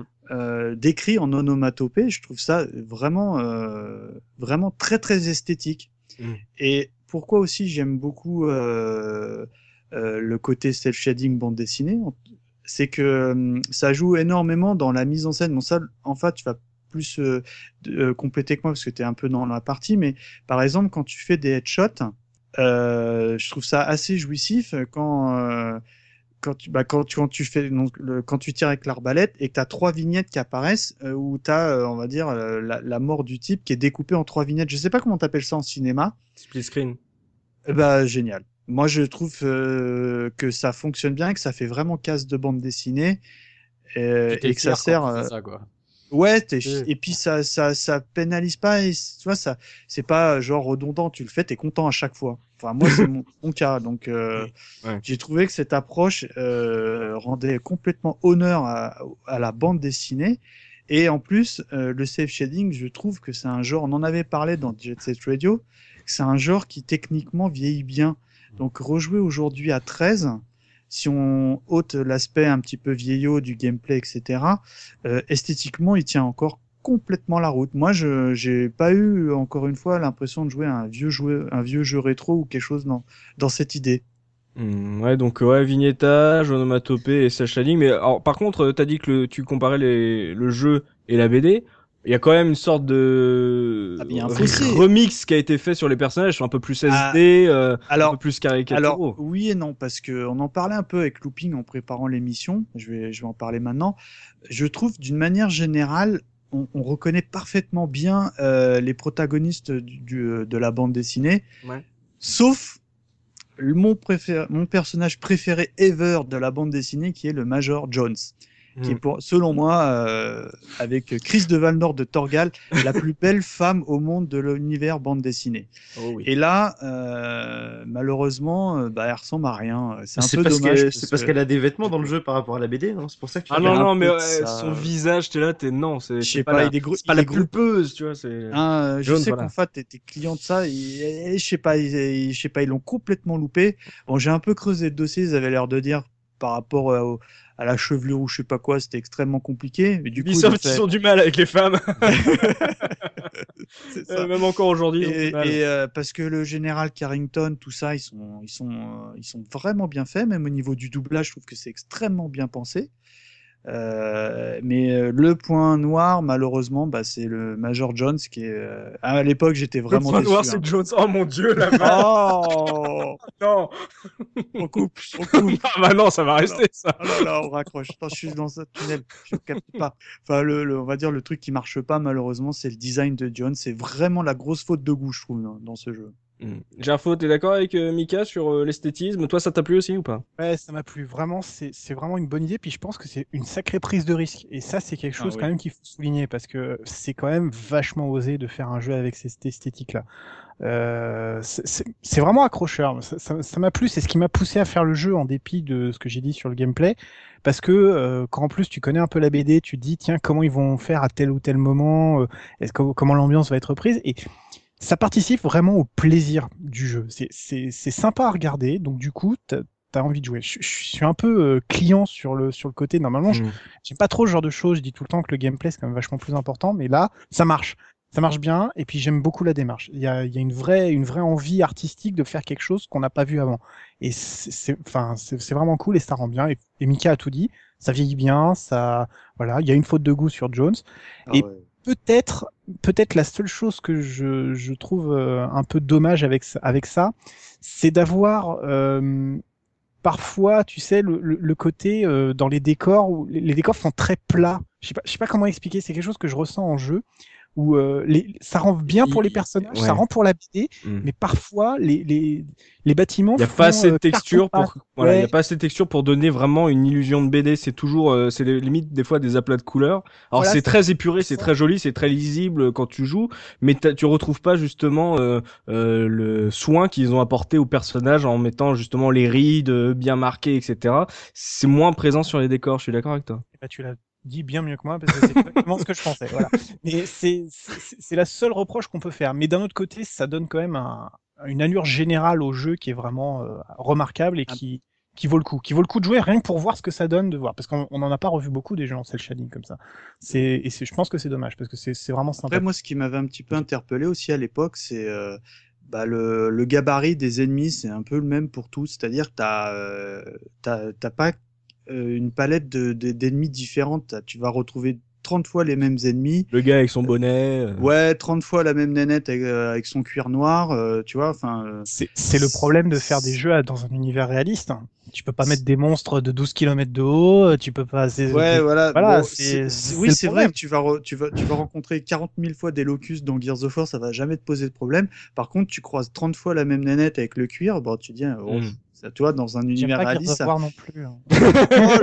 oh Attends, c'est quand qu'on fait le podcast? C'est bientôt là, non? Ah bah ouais, le premier Gears of War maintenant, il, est. 2006 euh, les gars. Bon, ça, il est éligible bientôt. Ah, je vais signer juste pour faire Gears of War saison 7 là. euh, et et, euh, ouais, enfin sinon hormis ça, euh, enfin ça, ça c'est très bien. Franchement, c'est très très bien. Et encore aujourd'hui, c'est extrêmement plaisant à, à regarder en tout cas. Hmm. Non mais alors mon looping, j'avais posé la question à looping, mais vu que c'était pas un fan de la BD, euh, mon looping tu pourras rebondir. Euh, je vais prendre JP. Euh, tu joues un jeu 13 qui est en cel shading pour respecter la BD. Tu ne vois presque jamais ton héros. Alors oui, déjà, euh, ça pose un, assez gros problème. Déjà, tu ne le vois pas beaucoup, à part dans les cinématiques. Et surtout, il ne parle jamais, alors que dans 13, la bande dessinée... Oh, il parle, il dit deux phrases. Il dit deux phrases. Euh, il, dit exactement. je ne me souviens de rien. Oh, Jones, elle me dit quelque chose. Voilà. Et eh oui, mais c'est Monsieur Beretta qui le double. Ah oui, bah là, pour le officiel euh, de Schwarzy de Sam Fisher dans Splinter Cell. T'as même pas joué en VO avec David Duchovny, t'avais Ah, c'est David Duchovny? C'est David, Duchovny, qui fait la voix en VO. C'est pas Alors, attendez, parce que je, l'avais gardé sous le coude. Et vous savez qui fait la voix de Carrington en VO Non. Ça va plaire en face, ça. C'est Adam West. Oh. Eh oui. C'est la classe, je, l'ai appris tout à l'heure en préparant l'émission. Là. Oh la vache, le casting. Eh bah, D'où les onomatopées, tu vois, la boucle est bouclée, on est bon, là, on est dans le Batman. Là. Hmm. Ouais, oh la vache. Euh, ah mais là, le Duchovny en 13, comment ça matche pas? Je sais pas. Il faudrait que j'y joue, mais euh, ouais, ça me paraît bizarre. En même temps, euh, c'est vrai, il a raison, JP, il dit trois phrases dans tout le jeu, donc bon. Hmm. donc JP, tu, pour l'instant, il y a l'unanimité sur la partie esthétisme. Tu les rejoins? Alors non, Justement, je vous laissais terminer euh, de jeter des fleurs à la version PC, parce que comme je vous ai dit tout à l'heure, moi c'est la version PS2. Et euh, je pense que... Je... tu cherches la merde aussi. Je, pense pas que ça vienne de la PS2, à mon avis c'est plus le jeu. Mais quand je l'ai relancé, je me suis dit, mince, je me souvenais pas qu'il était aussi flou, est... que les textures et, le cel shading étaient aussi grossiers, et, euh... et qu'en fait il était pas si joli que ça. Hein. Alors, si je peux me permettre de rebondir, moi je l'ai relancé sur euh, GameCube, mmh qui est sensiblement une version, euh, donc sur l'écran et tout, et je reconnais que euh, je me suis fait la même remarque au niveau pas pas pas flou, mais comme s'il y avait un peu de brouillard. Mmh. Je, je, sais pas si c'est l'effet que as eu JP. Et honnêtement, quand tu le relances sur PC, avec les, les tutos de, du looping qui te dit oh, alors, tu fais ci, tu fais ça pour changer la résolution, tu vas dans tel fichier .ini, blablabla et ben là l'effet de flou disparaît totalement. Donc c'est, je pense qu'il y a une histoire de version aussi. Oui, parce que je suis allé voir, euh, j'étais bloqué à deux trois endroits dans le jeu, j'ai réussi à être bloqué dans 13 quand même. Oh là là. Oh la vache. Euh... Oui, non, non, mais bloqué sur le poster, non, à casser? Non, j'y reviendrai après, j'y reviendrai après sur, quoi j'étais bloqué. Mais euh, je suis allé voir les vidéos et en voyant les vidéos, j'étais mais c'est pas le même jeu, c'est pas possible. Lui, ses textures, elles sont enfin évidemment ça reste euh, le jeu de l'époque mais ses textures à lui étaient super belles et je regardais mon écran mais c'est pas possible c'est pas le même jeu. Et du coup euh, on parlait tout à l'heure des trois petites vignettes qui s'affichaient quand tu fais un headshot euh, à l'arbalète. Moi non seulement je trouvais ça joli mais ça m'aidait à savoir si j'avais vraiment mis un headshot au gars. Ah ouais, ah ouais. le mec des fois était tellement loin que j'étais même pas sûr de bien lui mettre une flèche dans la tête ça c'est tout simplement un problème de résolution. C'est parce que la, la PS2 a une résolution qui est beaucoup moins moins importante qu'un PC donc, ah, bah euh, sur, un PC, tu vois bien que tu fais le headshot, la résolution est beaucoup plus haute. Ah oui, il tourne à combien au PC Je sais plus combien t'avais réussi à le, à le mettre. Bon, bah, tu peux le mettre euh, en 1080p maintenant. Hein. Euh, enfin, là, le problème, c'est que sur Windows 10, maintenant, on est obligé de jouer en mode fenêtré. Mais, mais c'est l'avantage des, des, jeux sur Unreal Engine, c'est que c'est des, des, jeux qui s'étirent très bien puisque mm. tous les fichiers sont configurables facilement. Mm. Donc du coup, euh, t'as aucun problème à jouer en 16.10, en 16.9 euh, sur les grands, ah, les moi, j'ai pas il y a pas de problème. J'ai joué en 4 tiers sur PC. Hein, donc... non, mais c'est parce que je t'ai dit, c'est parce que depuis Windows 10, il y a, y a, des problèmes de, de compatibilité, mais euh, avant, tu pouvais sur Windows 7, tu pouvais les tirer euh, en, en 1080p, il y avait pas de problème. Et toi, Looping, alors, toi qui étais euh, pas fan de la BD, euh, l'esthétisme, euh, cel shading, ça t'a parlé, justement? Ouais, enfin, si j'étais pas fan, c'est que je connaissais pas, tout simplement. euh, ah oui, la même chose, oui. Oui, voilà. Euh, oui, oui, ah bah moi, j'adore le cel shading de toute façon que n'importe quel jeu, je trouve que c'est un voilà, c'est un, graphisme que j'aime beaucoup, qui, comme on l'a dit, ne vieillit pas. Donc dans 13, je trouve que ça match vraiment bien. Euh, voilà, je vais pas euh, redire ce qu'ont ce déjà dit les collègues, mais euh, voilà, le kiff d'avoir les euh, les vignettes quand tu quand tu fais des headshots, quand tu vois par exemple t'as un mec qui est sur la colline, tu lui fais un, tu, tu lui tires dessus et tu le vois en vignette tomber dans ah, ouais, c'était cool ça. Ça c'est excellent quoi. tout, tout un tas de petites choses comme ça qui qui, sont, qui sont dans le jeu. C'était le Petit Prince. Mais ça manquait. Le Petit Prince des collines. Oh la vache. oh là. Ose revient, Ose revient. Ah non mais Ose il nous écoute, faut bien que je fasse un truc pour lui, hein, désolé. Hein. mais ça, je trouve que ça manquait justement les vignettes de entre guillemets Silent Kill, tu vois. Enfin, ça aurait été bien qu'il y en ait plus, tu vois. C'est vrai qu'il y en a. Oh non, moi je trouvais que qu'il avait, c'était suffisant, mais euh, enfin j'ai trouvé que ouais non, ça, pas, pas plus, c'était bien. Au-delà de ça, c'est vrai, on n'a pas dit aussi. Il y a des vignettes, par exemple, quand t'es, euh, t'as un moment, t'as des, t'as des phases d'espionnage et euh, bah toujours t'as ces vignettes là et tu vois, par exemple, le, le, la personne que tu dois espionner arriver. En fait, tu vois son chemin Mm. Euh, mm. dans dans la vignette. Donc euh, où les gardes, des fois, ça arrive qu'on voit euh, le, le, mouvement leur des gardes, leur ronde, voilà. Et, euh, et c'est bien pensé. honnêtement, moi j'ai trouvé. Ouais, le, le, le découpage d'image, il est bien pensé. Ouais, c'est bien fait. Mm. Ouais, ça permet justement de d'aider euh, quand tu es dans une phase de gameplay, ça te permet justement de voir euh, ce que tu peux pas voir, comme l'a dit Gerfo, tu peux pas te pencher, donc euh, ils ont aussi à, à pallier un peu ça avec des petites idées, histoire de rappeler, vous jouez à une adaptation de BD. Oui, on sait, on, le sait. donc même moi, presque à part bon, à part l'autre là qui, qui joue sur PS2, bon, il, lui, lui, lui, il cherche, lui, il cherche ce problème. Bon, curieusement là euh, presque ouais, une unanimité sur sur l'esthétisme donc euh, réussi euh, de, de ce 13 de cette adaptation. Avant de passer à la revue de presse on va faire une petite pause musicale avec JP justement le notre vilain petit canard de la PS2 qui va nous parler de la bande son du jeu. Alors JP elle vaut quoi cette OST euh, avant de parler de l'OST, je voudrais juste revenir sur euh, les doublages dont on a parlé tout à l'heure, parce que ça, bah, ça, c'est compris dans la bande son. Euh, comme tu l'as dit, Mika, on a évidemment Daniel Beretta qui ah. fait la voix de 13, mais on retrouve aussi beaucoup de noms du doublage français qui sont extrêmement connus. Par exemple, Xavier Fagnon, qui est la voix française de Seth Rogen, notamment. Et Jack dans Lost aussi. Exactement. Et bientôt Han Solo dans Star Wars 7, qui est une infamie. Aussi, ça on n'en parlera pas. Et qui bah, c'est pas Balutin qui fait la voix, non, non. Star Wars. Hein. Attention, attention. Il ah, y en a un qui a compris, je bah oui. c'est moche. Euh, donc oui, pardon. Euh, donc Xavier Fagnon, on a aussi d'autres noms qui sont euh, tout aussi connus comme Bruno Magne par exemple. Euh, qui on a d'autres, on a Frédéric Serdal. C'est des voix qui sont euh, qui sont relativement connues. Donc du coup, doublage français de qualité et comme tu disais tout à l'heure, du coup David Duchovny en face en version originale, donc doublage de qualité aussi en version anglaise.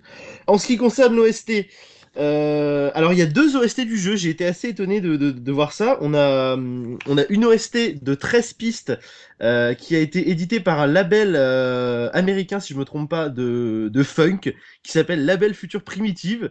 Euh, quand, on, quand on parlait tout à l'heure de l'esthétique 70s qui était donnée, eh bien en fait c'était complètement le but avec cette OST, mhm. c'était de donner une ambiance 70s au jeu. Donc euh, cette OST, malheureusement, je n'ai trouvé aucune piste dans le jeu, donc je sais pas d'où elle sort. C'est une OST ah de 13. Ouais, ouais, je sais pas du tout ce que c'est.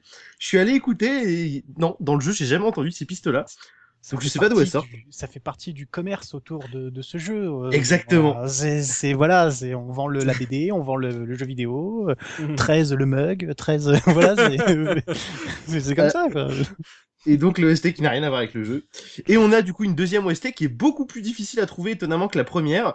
Euh, c'est une OST de 36 morceaux, donc c'est surtout les musiques d'ambiance hein, qu'on entend dans les niveaux euh, du jeu.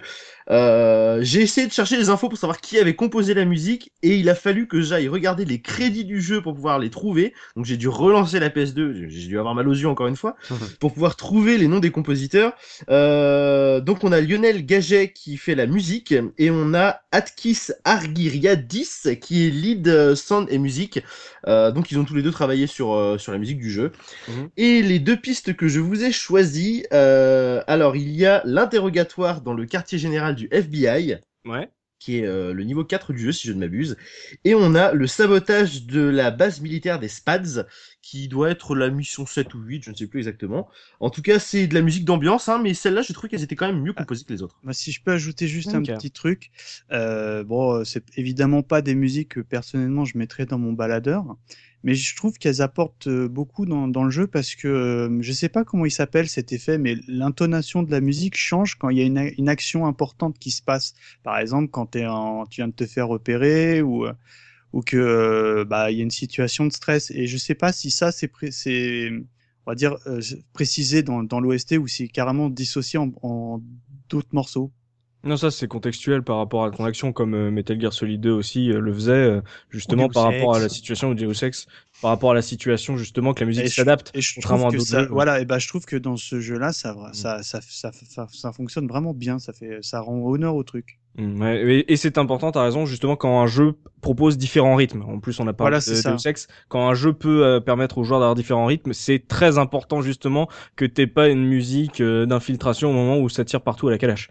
Oui, tout à fait. Donc, euh, rappelle, attends, les, les pistes JP, là, c'était le nom des pistes, là, que t'as dit, ou c'était le nom du niveau? C'était le, alors le nom des pistes hein, euh, sur la bande originale que j'ai réussi à trouver, euh, parce que comme je l'ai dit, elle est assez compliquée à trouver cette bande originale là. Du coup, euh, la seule que j'ai trouvée avait le nom des niveaux. Euh, donc je suppose que la musique doit se répéter en boucle du coup dans les niveaux. donc c'est le quartier général du FBI, l'interrogatoire de 13 et le sabotage de la base militaire des Spads. D'accord, bon on va s'écouter ça. On se retrouve tout de suite après pour la revue de presse de Gerfo.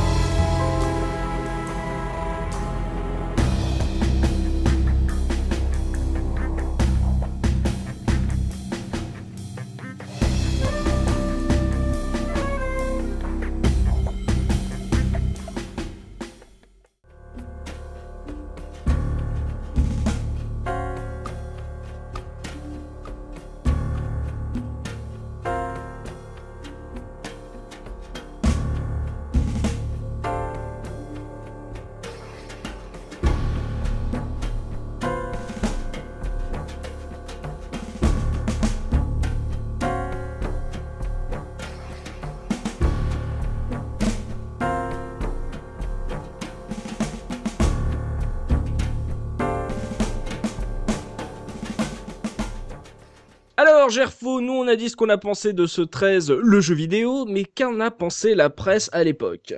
Eh ben la presse, elle était plutôt enthousiaste. Il hein. n'y a pas à dire, voire même carrément euh, très très très très contente de ce jeu. Mm. Alors je vais lire euh, deux petits deux petits tests. D'abord euh, un tiré du, enfin je vais pas vous lire les tests entiers parce qu'ils sont un peu longs, mais quelques extraits. D'abord celui du magazine Xbox officiel, ouais. avec un, un test de Jean-François Mariotti.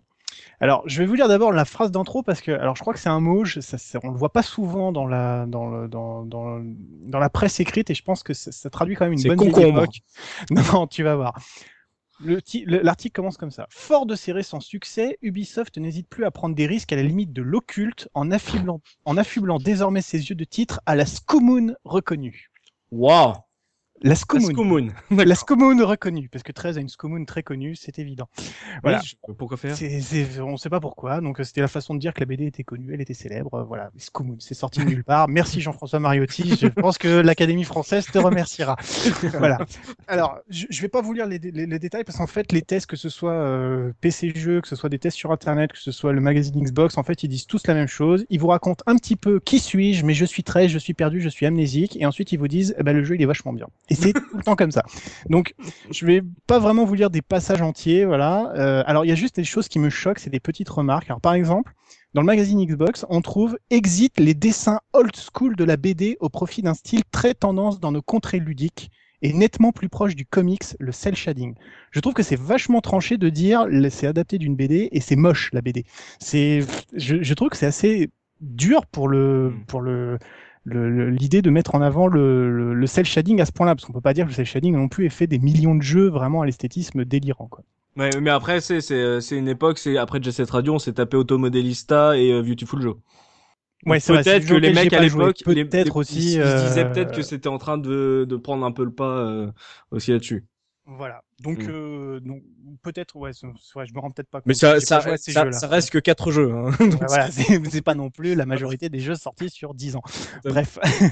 voilà. Donc, en gros, on dit 13 euh, exploite peu ou prou toutes les situations du FPS et à peu près tous les décors qu'on a pu voir un jour ou l'autre dans une BD ou un jeu contemporain. Voilà. Mm. En l'espace d'une quinzaine d'heures, on passe de l'asile de fous à des décors enneigés, des canyons arides, au bureau du FBI, d'un sous-marin à un hôtel de luxe. Bref, voilà, on vous raconte que c'est ultra banal, que c'est vraiment le, sentiment qui ressort.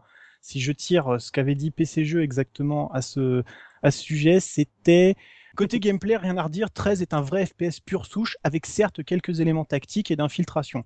Et si tous les niveaux sont fortement scriptés, vous gardez une grande liberté de mouvement, un peu à l'image de ce qui a été fait pour Medal of Honor. Alors c'est pareil, moi je trouve pas que Medal of Honor c'était un jeu qui avait beaucoup de liberté, mais a priori, mais a priori, ça, il semble que le fait de pouvoir tourner à droite ou à gauche dans un couloir, c'est le summum de l'open world. Donc euh, voilà, c'est des choses quand même qui sont importantes à dire. Voilà. Euh, après, bon voilà, on insiste sur le, le, les grands, les grandes possibilités du gameplay, le fait de pouvoir euh, de pouvoir fracasser divers éléments de mobilier sur la fontanelle de vos ennemis. Alors c'est une partie du crâne très souple. C'est recherché le vocabulaire hein, pour C'est vraiment impressionnant. Voilà, en disant que le, le, on peut on peut toujours faire disparaître les corps en utilisant l'arsenal bourrin, lance-roquettes, fusil. Voilà. Donc, donc globalement, à chaque fois, ce qui est dit dans les encadrés en bref, c'est euh, c'est ultra classique, mais ça nous plaît bien. L'esthétisme est sympa, il euh, y, a, y, a, des trucs cool, euh, voilà. Et alors c'est pour ça que je vais vous lire juste des petits résumés. C'est voilà, verdict, un jeu classique dans sa conception, graphisme mis à part, 13 est un vrai régal, 91%. Voilà, ça c'est le verdict de PC jeu. Ouais. Du côté de la Xbox, on va dire euh, très vite, il devient difficile d'innover en matière de FPS. 13 y parvient en adaptant des tics de la BD mêlés à des situations déjà vues mais très rythmées, un futur hit. Voilà, donc euh, on est pareil, euh, donc pareil dans les, bons, les bons points, c'est toujours euh, la même chose. Bonne adaptation de la BD, et dans les moins, c'est toujours, ouais, c'est très classique, on a déjà vu, mais ça nous plaît bien. Mais 17 sur 20, donc c'est quand même un super bon jeu, bien recommandé. Hmm. Et alors juste un truc qui m'avait fait rire à propos de sur internet, donc sur jeuxvideo.com, ouais. où il y avait un, un petit détail sur la durée de vie. Euh, qui était noté 15 sur 20. On disait la campagne solo est conséquente et devrait vous occuper. En revanche, ne comptez pas spécialement sur le multi, bien traditionnel dans ses modes de jeu, et surtout pas très gâté en map pour allonger la durée de vie. Donc à l'époque, 24 maps, c'était pas beaucoup. J'aimerais qu'on compare ça aux quantités de maps qu'on a aujourd'hui à la sortie des jeux en multi, c'est important. Clair. Et ils avaient quand même mis un 17 sur 20 en disant que c'était très bien. Voilà, donc c'est globalement toujours la même chose. On aime bien, c'est très classique, mais ça nous plaît et c'est joli. Voilà. C'est ça qui est bizarre, très classique, mais par contre on lui met une super note. Et par contre, super note. Et je pense que ça vient du fait de la campagne quand même pour ce jeu qui a été euh, très lancé parce qu'en fait à l'époque la BD sortait il fallait il fallait vendre les jeux et je pense qu'on était quand même un petit peu dans cette idée de dire bon allez ça fait bien le boulot on va pas non plus les descendre. Pour une adaptation euh, adaptation c'est plus qu'honnête. Voilà c'est c'est comme ça qu'il faut voir les choses. Je pense que ça rejoint vraiment ce qu'on a dit euh, honnêtement. C'est c'est un jeu qui est agréable. C'est pas un hit, mais euh, c'est un jeu qui se laisse faire, qui est encore à l'heure d'aujourd'hui, qui est un qui est un bon jeu. Donc euh, je vois pas pourquoi il lui mettrait une mauvaise note. C'est c'est un c'est un titre très correct. Euh. Ouais, un jeu de vacances de Noël, quoi. C'est tu l'as oui, Noël, tu l'as fini à la rentrée, et t'as t'as passé un bon moment. Pas un hit quand même. Enfin moi je sais pas, c'est non c'est pas un classique. Mais pour les gens qui connaissent pas les FPS, c'est très sympa. Voilà, je pense qu'il faut le faut le donner comme ah, ça. Moi je suis j'étais la cible du jeu hein, complètement. Hein. Fan de la BD, pas du tout expert FPS. Euh, j'étais c'était calibré pour moi en tout cas, mm. je trouve. Hein. Ouais, ouais d'accord. FPS grand public et qui a ah qui, qui était euh, propre sur tous ces aspects, donc forcément euh, Ouais, ouais, d'accord. dans ce côté-là, ouais, ça, certainement, il a dû, euh, il a dû bien fonctionner, ouais, justement, ouais. De, de reprendre vraiment des bases et euh, de les faire vachement bien et de plaire justement à, à une autre cible que euh, les gros hardcore PCistes à la Doom, comme Gerfo. voilà. Et puis pour les pauvres là qui avaient une PS2, bon voilà. Hein. JP. bah putain, bah tant que tu me donnes la parole. Le 15 sur 20 sur la durée de vie, euh, c'est quand même un peu abusé parce que le jeu déjà est pas extrêmement long De, de, ce que j'en ai fait. Et en plus, on n'en a pas parlé jusque-là, euh, la bande dessinée n'était pas terminée au moment où le jeu est sorti, ce qui fait qu'à la fin on a un gros cliffhanger complètement ah, abusé. Ah ouais. Et euh, moi à la fin ça m'avait complètement saoulé quoi. Et... Donc 15 sur 20 sur la durée de vie, il parle pas de ça. Non, ils disent vive la suite, vivement la suite. On dit c'est normal, il va y avoir un deuxième épisode. Mais le pire, c'est que, enfin, tu parles d'un cliffhanger, mais au-delà du cliffhanger, c'était vraiment marqué à suivre à la fin du jeu. Ah oui. C'était assumé, on va vous faire une suite. Puis le jeu a fait un flop, donc ah. du coup, bah voilà. Ah, il a bah, bah, peut-être que tu réponds à ma question parce que moi à l'époque. Euh, euh, quand en fait ce qui se passe c'est qu'à la fin tu retournes sur le bateau là que tu vois au tout début du jeu et tu te retrouves face au numéro 1 dont nous tairons l'identité et euh, il y a écrit à suivre. Et là, tu dis, oh cool, il va bientôt sortir. Et on est en 2015 et le jeu est jamais sorti. apparemment, il a bidé, donc euh, c'est dommage. Je pense que c'est pas tellement qu'il est bidé, je pense que c'est surtout qu'il a coûté beaucoup plus cher par rapport à ce qu'il a rapporté derrière, quoi. Parce que quand tu vois le casting sonore, à mon avis, le cel shading, ils ont dû beaucoup bosser dessus parce que c'est quand même euh, un travail mm. assez original. Et du coup, euh, bah, ça marche pas très bien et c'est pas assez pour rentabiliser le ah, mais c'est frustrant hein, quand tu as écrit un, un, à suivre parce que l'histoire est pas terminée hein, quand tu finis le jeu. Hein. c'est vraiment, ça s'arrête. Euh, Euh, tu vois, tu, tu dis bon bah voilà, dans deux ans, un an, j'ai j'ai la suite. non mais ça c'est comme j'ai dit, c'était l'année euh, l'année euh, de l'erreur pour Ubisoft. Euh, c'est pour ça que BGE s'est planté. Mm, en gros, ils ont ils ont sorti, je crois quatre jeux. J'arrive pas à voir à me rappeler qui est le quatrième jeu Ubisoft. Mais en gros, ceux qui bah, ont marché, Prince of Persia. Prince of Persia a marché. Et il y a un deuxième qui a bien fonctionné. c'est pas bah c'est Far Cry. Bah je crois. Ouais. Bah oui, c'est c'est Far Cry. T'imagines quand même c'est c'est c'est quatre enfin quatre super gros jeux, enfin bons jeux quand même. Hein, C'était une édition pour Far Cry. Oui. Ouais, non, mais... les chiffres, les chiffres de vente pour 13, toutes plateformes confondues, 2 millions d'exemplaires. Je sais pas, ça représente que dalle. Bah, c'est pas, pas, beaucoup. Tout, tout, tout confondu, bah, tout oui, confondu, oui, ça fait pas beaucoup. Hein. c'est En plus, je sais pas si on l'a dit, c'était quand même Ubisoft euh, Montréal, enfin euh, pas Montréal, euh, Paris, Montreuil. Mm. Donc euh, bon, c'est dommage pour eux quoi. Un produit français. un bon produit français, monsieur. Justement, Loupix reste avec toi pour les anecdotes euh, sur euh, ce 13. En plus, c'est adapté d'une BD, donc forcément, il y a certainement plein de trucs. Comme tu as dit, c'est un jeu français. Donc, euh, qu'est-ce qu'il y a à croquer de croustillant sur les anecdotes de 13, le jeu vidéo alors, bah, déjà, on a parlé un peu du speedrun, donc j'ai été voir un peu ce qui est référencé chez Speed Demo Archive. Donc, euh, donc la, la run euh, qui est référencée est pas toute jeune, elle date de 2007 quand même. Donc je suis un oh. peu étonné qu'il y ait personne qui ait repris le flambeau euh, derrière. Donc on a on a donc un, une run de Spectum qui fait qui finit le jeu en 1h38 euh, et 20 secondes. Donc ce qui est quand même euh, très correct. Il, il, a beau être pas très long quand même, 1h38 c'est un, un, sacré record quoi. Donc voilà, c'est disponible sur YouTube si vous avez envie. C'est ça que tu disais là, c'est quand tu il utilisait euh, le grappin à la dernière seconde. Voilà, voilà. C'est ouais, bah, c'est ce que j'ai vu aussi. Hein. Et donc il utilise, euh, comme disait Gerfo, euh, la technique, je sais plus du saut, comment. Bunny hopping. Voilà. Bunny hopping. Tout le temps en train de sauter. Lui, c'est quoi ça? J'ai pas compris. C'est quoi ça? Alors, en fait, c'est une particularité des vieux, des vieux moteurs de FPS, c'est qu'en gros, euh, tu sais, pour, pour simuler le saut, en fait, c'est juste une accélération du vecteur vitesse du personnage. Donc, en gros, c'est tu, tu, ouais, bah, en gros, t'as as, une représentation. mais non, mais c'est simple. J'adore le. Je vais vous la faire. Je vais la faire simple. En gros, c'était tu te déplaces dans des directions quand tu te déplaces. Quand tu sautes, en fait, c'est tu, tu te déplaces très vite vers le haut. En fait, c'est comme ça que le moteur le, moteur physique fonctionne. Il donne une accélération. Et en gros, voilà. Et donc, du coup, la vitesse n'est jamais capée quand tu sautes. Et donc, si tu quand tu sautes, tu, tu vas à une vitesse illimitée vers le haut et tu peux te déplacer euh, sur l'axe euh, l'axe plat à, la vitesse max. Si quand tu retouches le sol, tu ressautes, tu, tu es dans une vitesse plus rapide. Donc l'idée c'est de sauter en permanence pour aller à la vitesse maximum autorisée par le moteur physique. Hmm. Je, c'est très simple, hein, c'est un peu un petit peu plus complexe. Et c'est pour ça que dans tous les jeux euh, d'arène, style Unreal ou Quake, les mecs sautent tout le temps parce que tu te déplaces plus vite, donc t'es plus difficile à toucher. Donc tous les mecs comme moi qui ont joué ah, à Unreal ou des trucs comme ça, tu shootes tout le temps comme ça, parce que c'est la meilleure façon de de pas te faire toucher. Donc euh, voilà.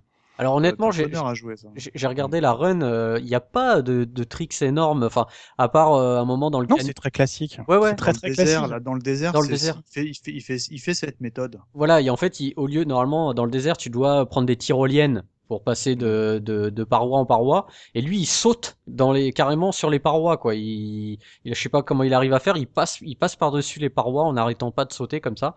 Mais sinon, bon, la run est assez classique. En fait, il a, il connaît le jeu par cœur et il fait des headshots. Mais euh, c'est un truc de dingue, quoi. C'est, c'est vraiment euh, à voir. C'est assez impressionnant. Un chapeau à lui. Mais voilà, j'étais étonné que personne euh, n'ait repris le jeu derrière lui. Mais bon.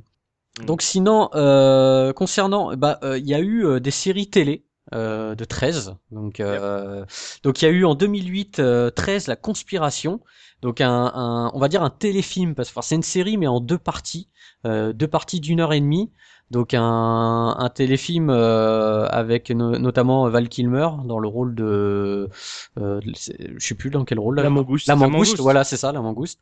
Bah rapprochement physique hein, bien sûr. Hein, quand, on me parlait de la mangouste, non mais non non, non non non c'est ironique. Quand on me parlait de la mangouste, c'est le, le, le petit vieux euh, chauve euh, le. Ah, oui. Ah on me parlait de la mangouste et je dis qui va jouer la mangouste et tout? Val Kilmer? Quoi?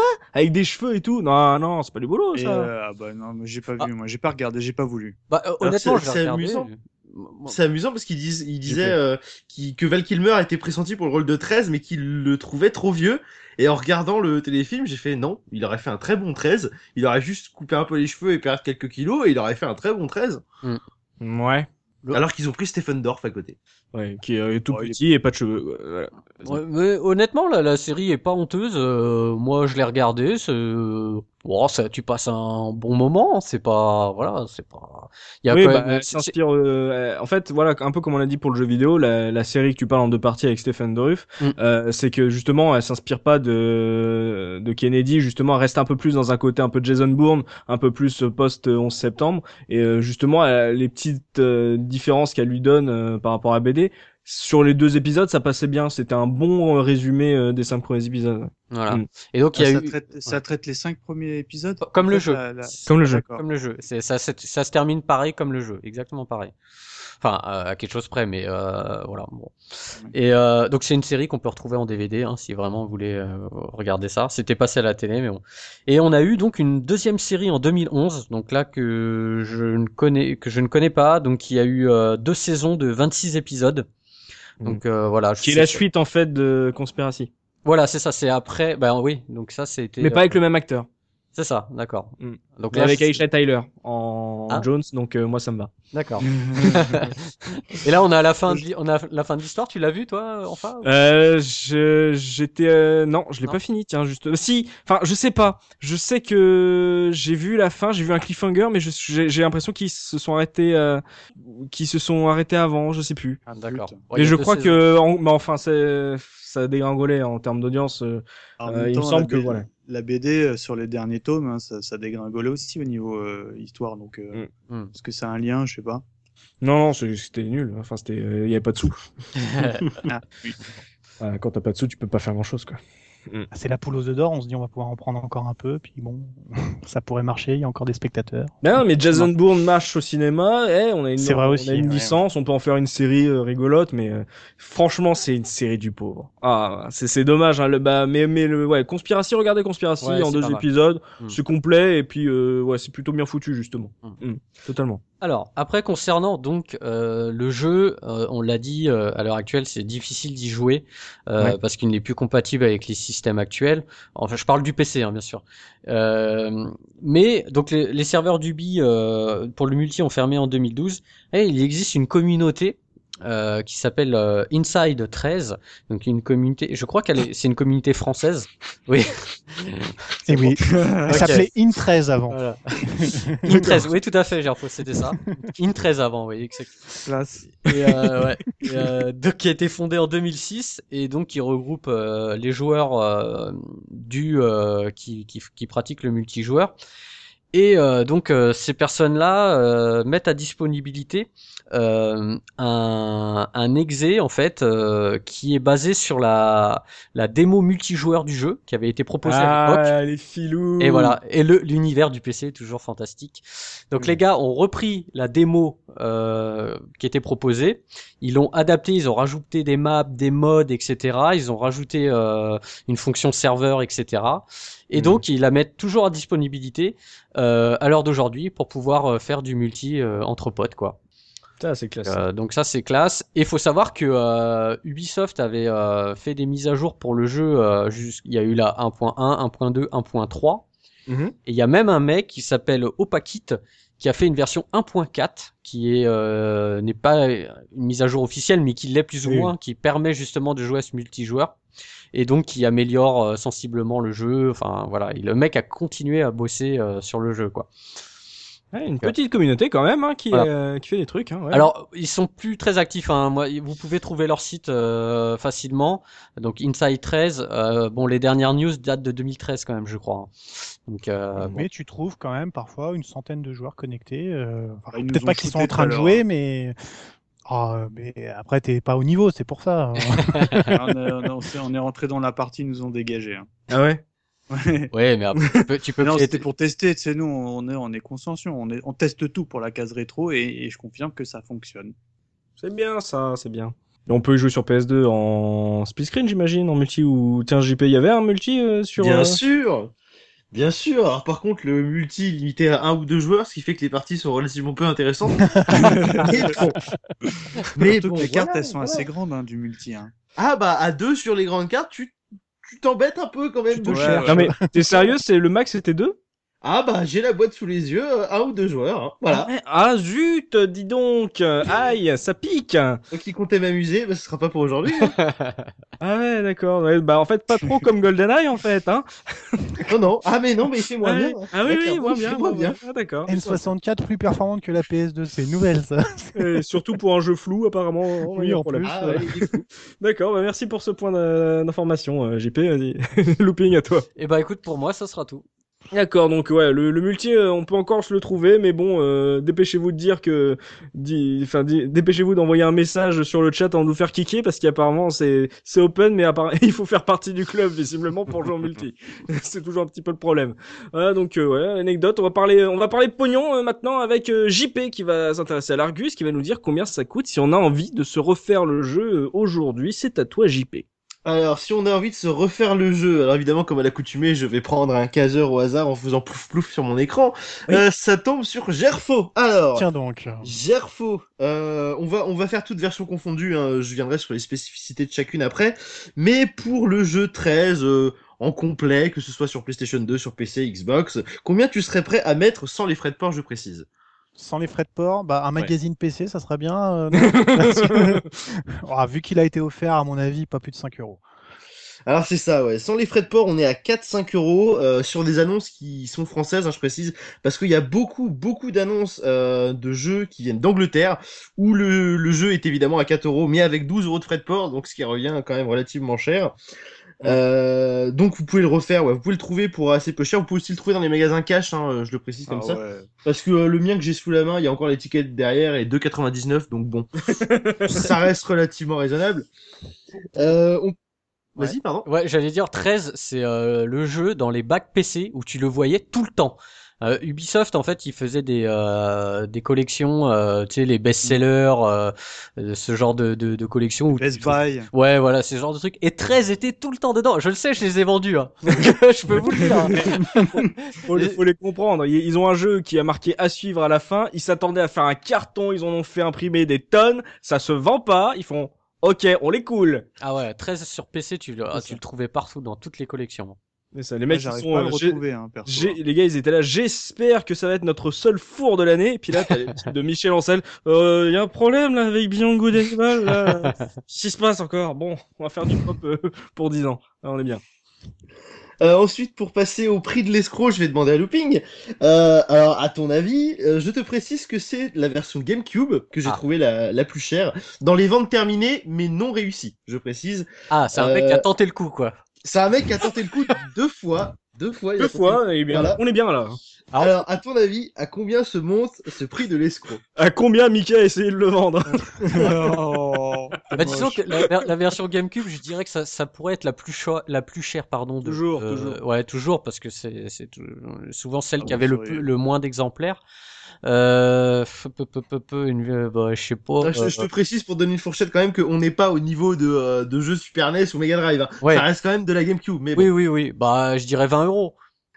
Ouf, tu es bien bas, mon petit, tu es bien bas. Alors, le prix de l'escroc. J'ai entendu JP qui appelle Looping mon petit, on est d'accord. Oui, hein. oui. euh, on est bien là. L'outrecuidance du gars. ah, je prends mes marques, je prends mes marques. Vas-y, t'as bien raison. Eh, tu es bien bas puisque, euh, eh bien, le prix de l'escroc se monte à une version GameCube sous blister ah. qui est vendue à 70 euros. Ah, quand même. Eh, sous blister, sous blister, quoi. Attends, t'as un peu de plastique avec. Oh là là. Ah ouais, bah... 50 euros de plastique. Donc ce bonhomme avait mis deux fois euh, une ah, annonce pour euh, un blister GameCube qui n'est pas parti évidemment. Hein. Ah bah c'est ça, c'est ça le, le, le, pire dans la loose, c'est le côté deux fois, tu vois. Ce gars fait non mais certainement que les fans n'ont pas dû l'avoir. le pauvre. On te salue si tu nous écoutes. Et le, le, petit bonus euh, pour euh, l'Argus, c'est que j'ai réussi à trouver quelqu'un qui vend euh, des versions Big Box PC neuves du jeu. Euh, bon, alors il les vend aussi à un prix relativement élevé, hein, puisque euh, le jeu se monte à 41 euros par exemplaire, plus 13 euros de frais de port, ce qui fait quand même un, un, bon petit jeu à 50 euros. Mais euh, bah, je trouve ça assez étonnant de voir le mec sur la photo, il y avait le carton euh, avec plein de jeux 13 en boîte, Big Box PC dedans. Surtout qu'il tourne plus, comme on l'a dit, donc c'est ah un peu ballot de mettre 50 balles. C'est une, purge hein, pour l'installer. Ouais, mais 2003, les Big Box, ça commence à se faire rare. Elle est bien là, elle est classique la Big Box. Le, contenu, il est bien, ouais. euh, bah y a pas, enfin, juste une grosse boîte en carton. Ouais, ouais, c'est une grosse boîte en carton euh, qui est plus jolie que la jaquette PS2, même si moi j'aime bien la jaquette PS2. Elle est complètement rouge avec un, avec le logo 13 euh, et quelques petites euh, fioritures de bande dessinée dessus. Elle, elle c'est joli, mais après elle vaut pas forcément ce prix-là non plus, quoi. Oui, certes. Et le, le mec n'a pas dit ce qu'il y avait dans la boîte, donc euh, je Ah, suppose qu'il doit y avoir. euh, Même, pas, lui, il ne le sait pas. hein. Il, a, il a pris le carton. Lui a- il y a un pote euh, qui avait un jouet club qui lui a dit Tu veux pas, tu veux pas mon carton? Il fait Vas-y, tiens, je le prends. C'est ça, je vais écouler les brocantes avec. Il y a pas de problème. Ah, et puis c'est dit que c'était des jeux PC en boîte en carton, ça devait, ça devait valoir cher alors. Euh, on a encore de la chance. Les big box, ça valent pas grand chose en brocante pour l'instant. Un petit, un petit coup de bol là-dessus. Voilà, donc ça c'était. intéresse tout. pas les ratisseurs en plus. Ouais, ouais, bah, ils comprennent pas. Du carton, qu'est-ce que tu veux que je fasse avec Non. Donc voilà, c'était tout pour l'Argus. Ouais, bon, un bon petit prix de l'escroc, mais que, comme tu l'as dit, qui s'est pas vendu. Donc euh, voilà, les joueurs Non. on, commence à avoir une conscience apparemment, c'est pas mal. On est bien. Donc euh, voilà, c'est sur ces prix qu'on que va se terminer euh, ce podcast consacré à 13. euh, mais vous pouvez bien sûr euh, poursuivre la discussion euh, dans les commentaires sur la case rétro.fr. On vous y attend. Nous, euh, on l'a trouvé euh, plus que correct, euh, on va dire très propre. euh, donc assez intéressant pour ceux qui étaient pas familiarisés avec les les FPS. C'était une bonne euh, manière de, de s'y mettre. Donc euh, un jeu Ubisoft euh, euh, bien calibré, peut-être trop calibré euh, si on aime le genre malheureusement. Donc merci à tous mes chroniqueurs d'avoir participé à cette émission et merci à vous, chers auditeurs, de nous avoir suivis. On espère que vous avez passé un bon moment avec nous, qu'on aura su faire ressurgir quelques vieux souvenirs ou vous donner tout simplement envie de découvrir ce jeu par vous-même. Alors visiblement évitez la version PS2 et euh, si vous voulez jouer sur PC, il va falloir mettre un, voilà un peu les mains dans le cambouis malheureusement. Euh, Est-ce qu'il est dispo sur Uplay? Tiens, vous me l'avez pas dit. Ah bah, Personne tu- n'utilise Uplay, on est des joueurs, nous. Hein, C'est pas faux. euh, C'est ça. Ah, moi, je sais pas, je viens d'acheter un PC, puis t'as tous les, co- les copains, euh, ils m'ont dit tu mets pas à Uplay. Ah, Voilà. c'est Je ça. sais, je sais pas pourquoi, mais je pense tu as que des ça doit bons parler au PC. bien.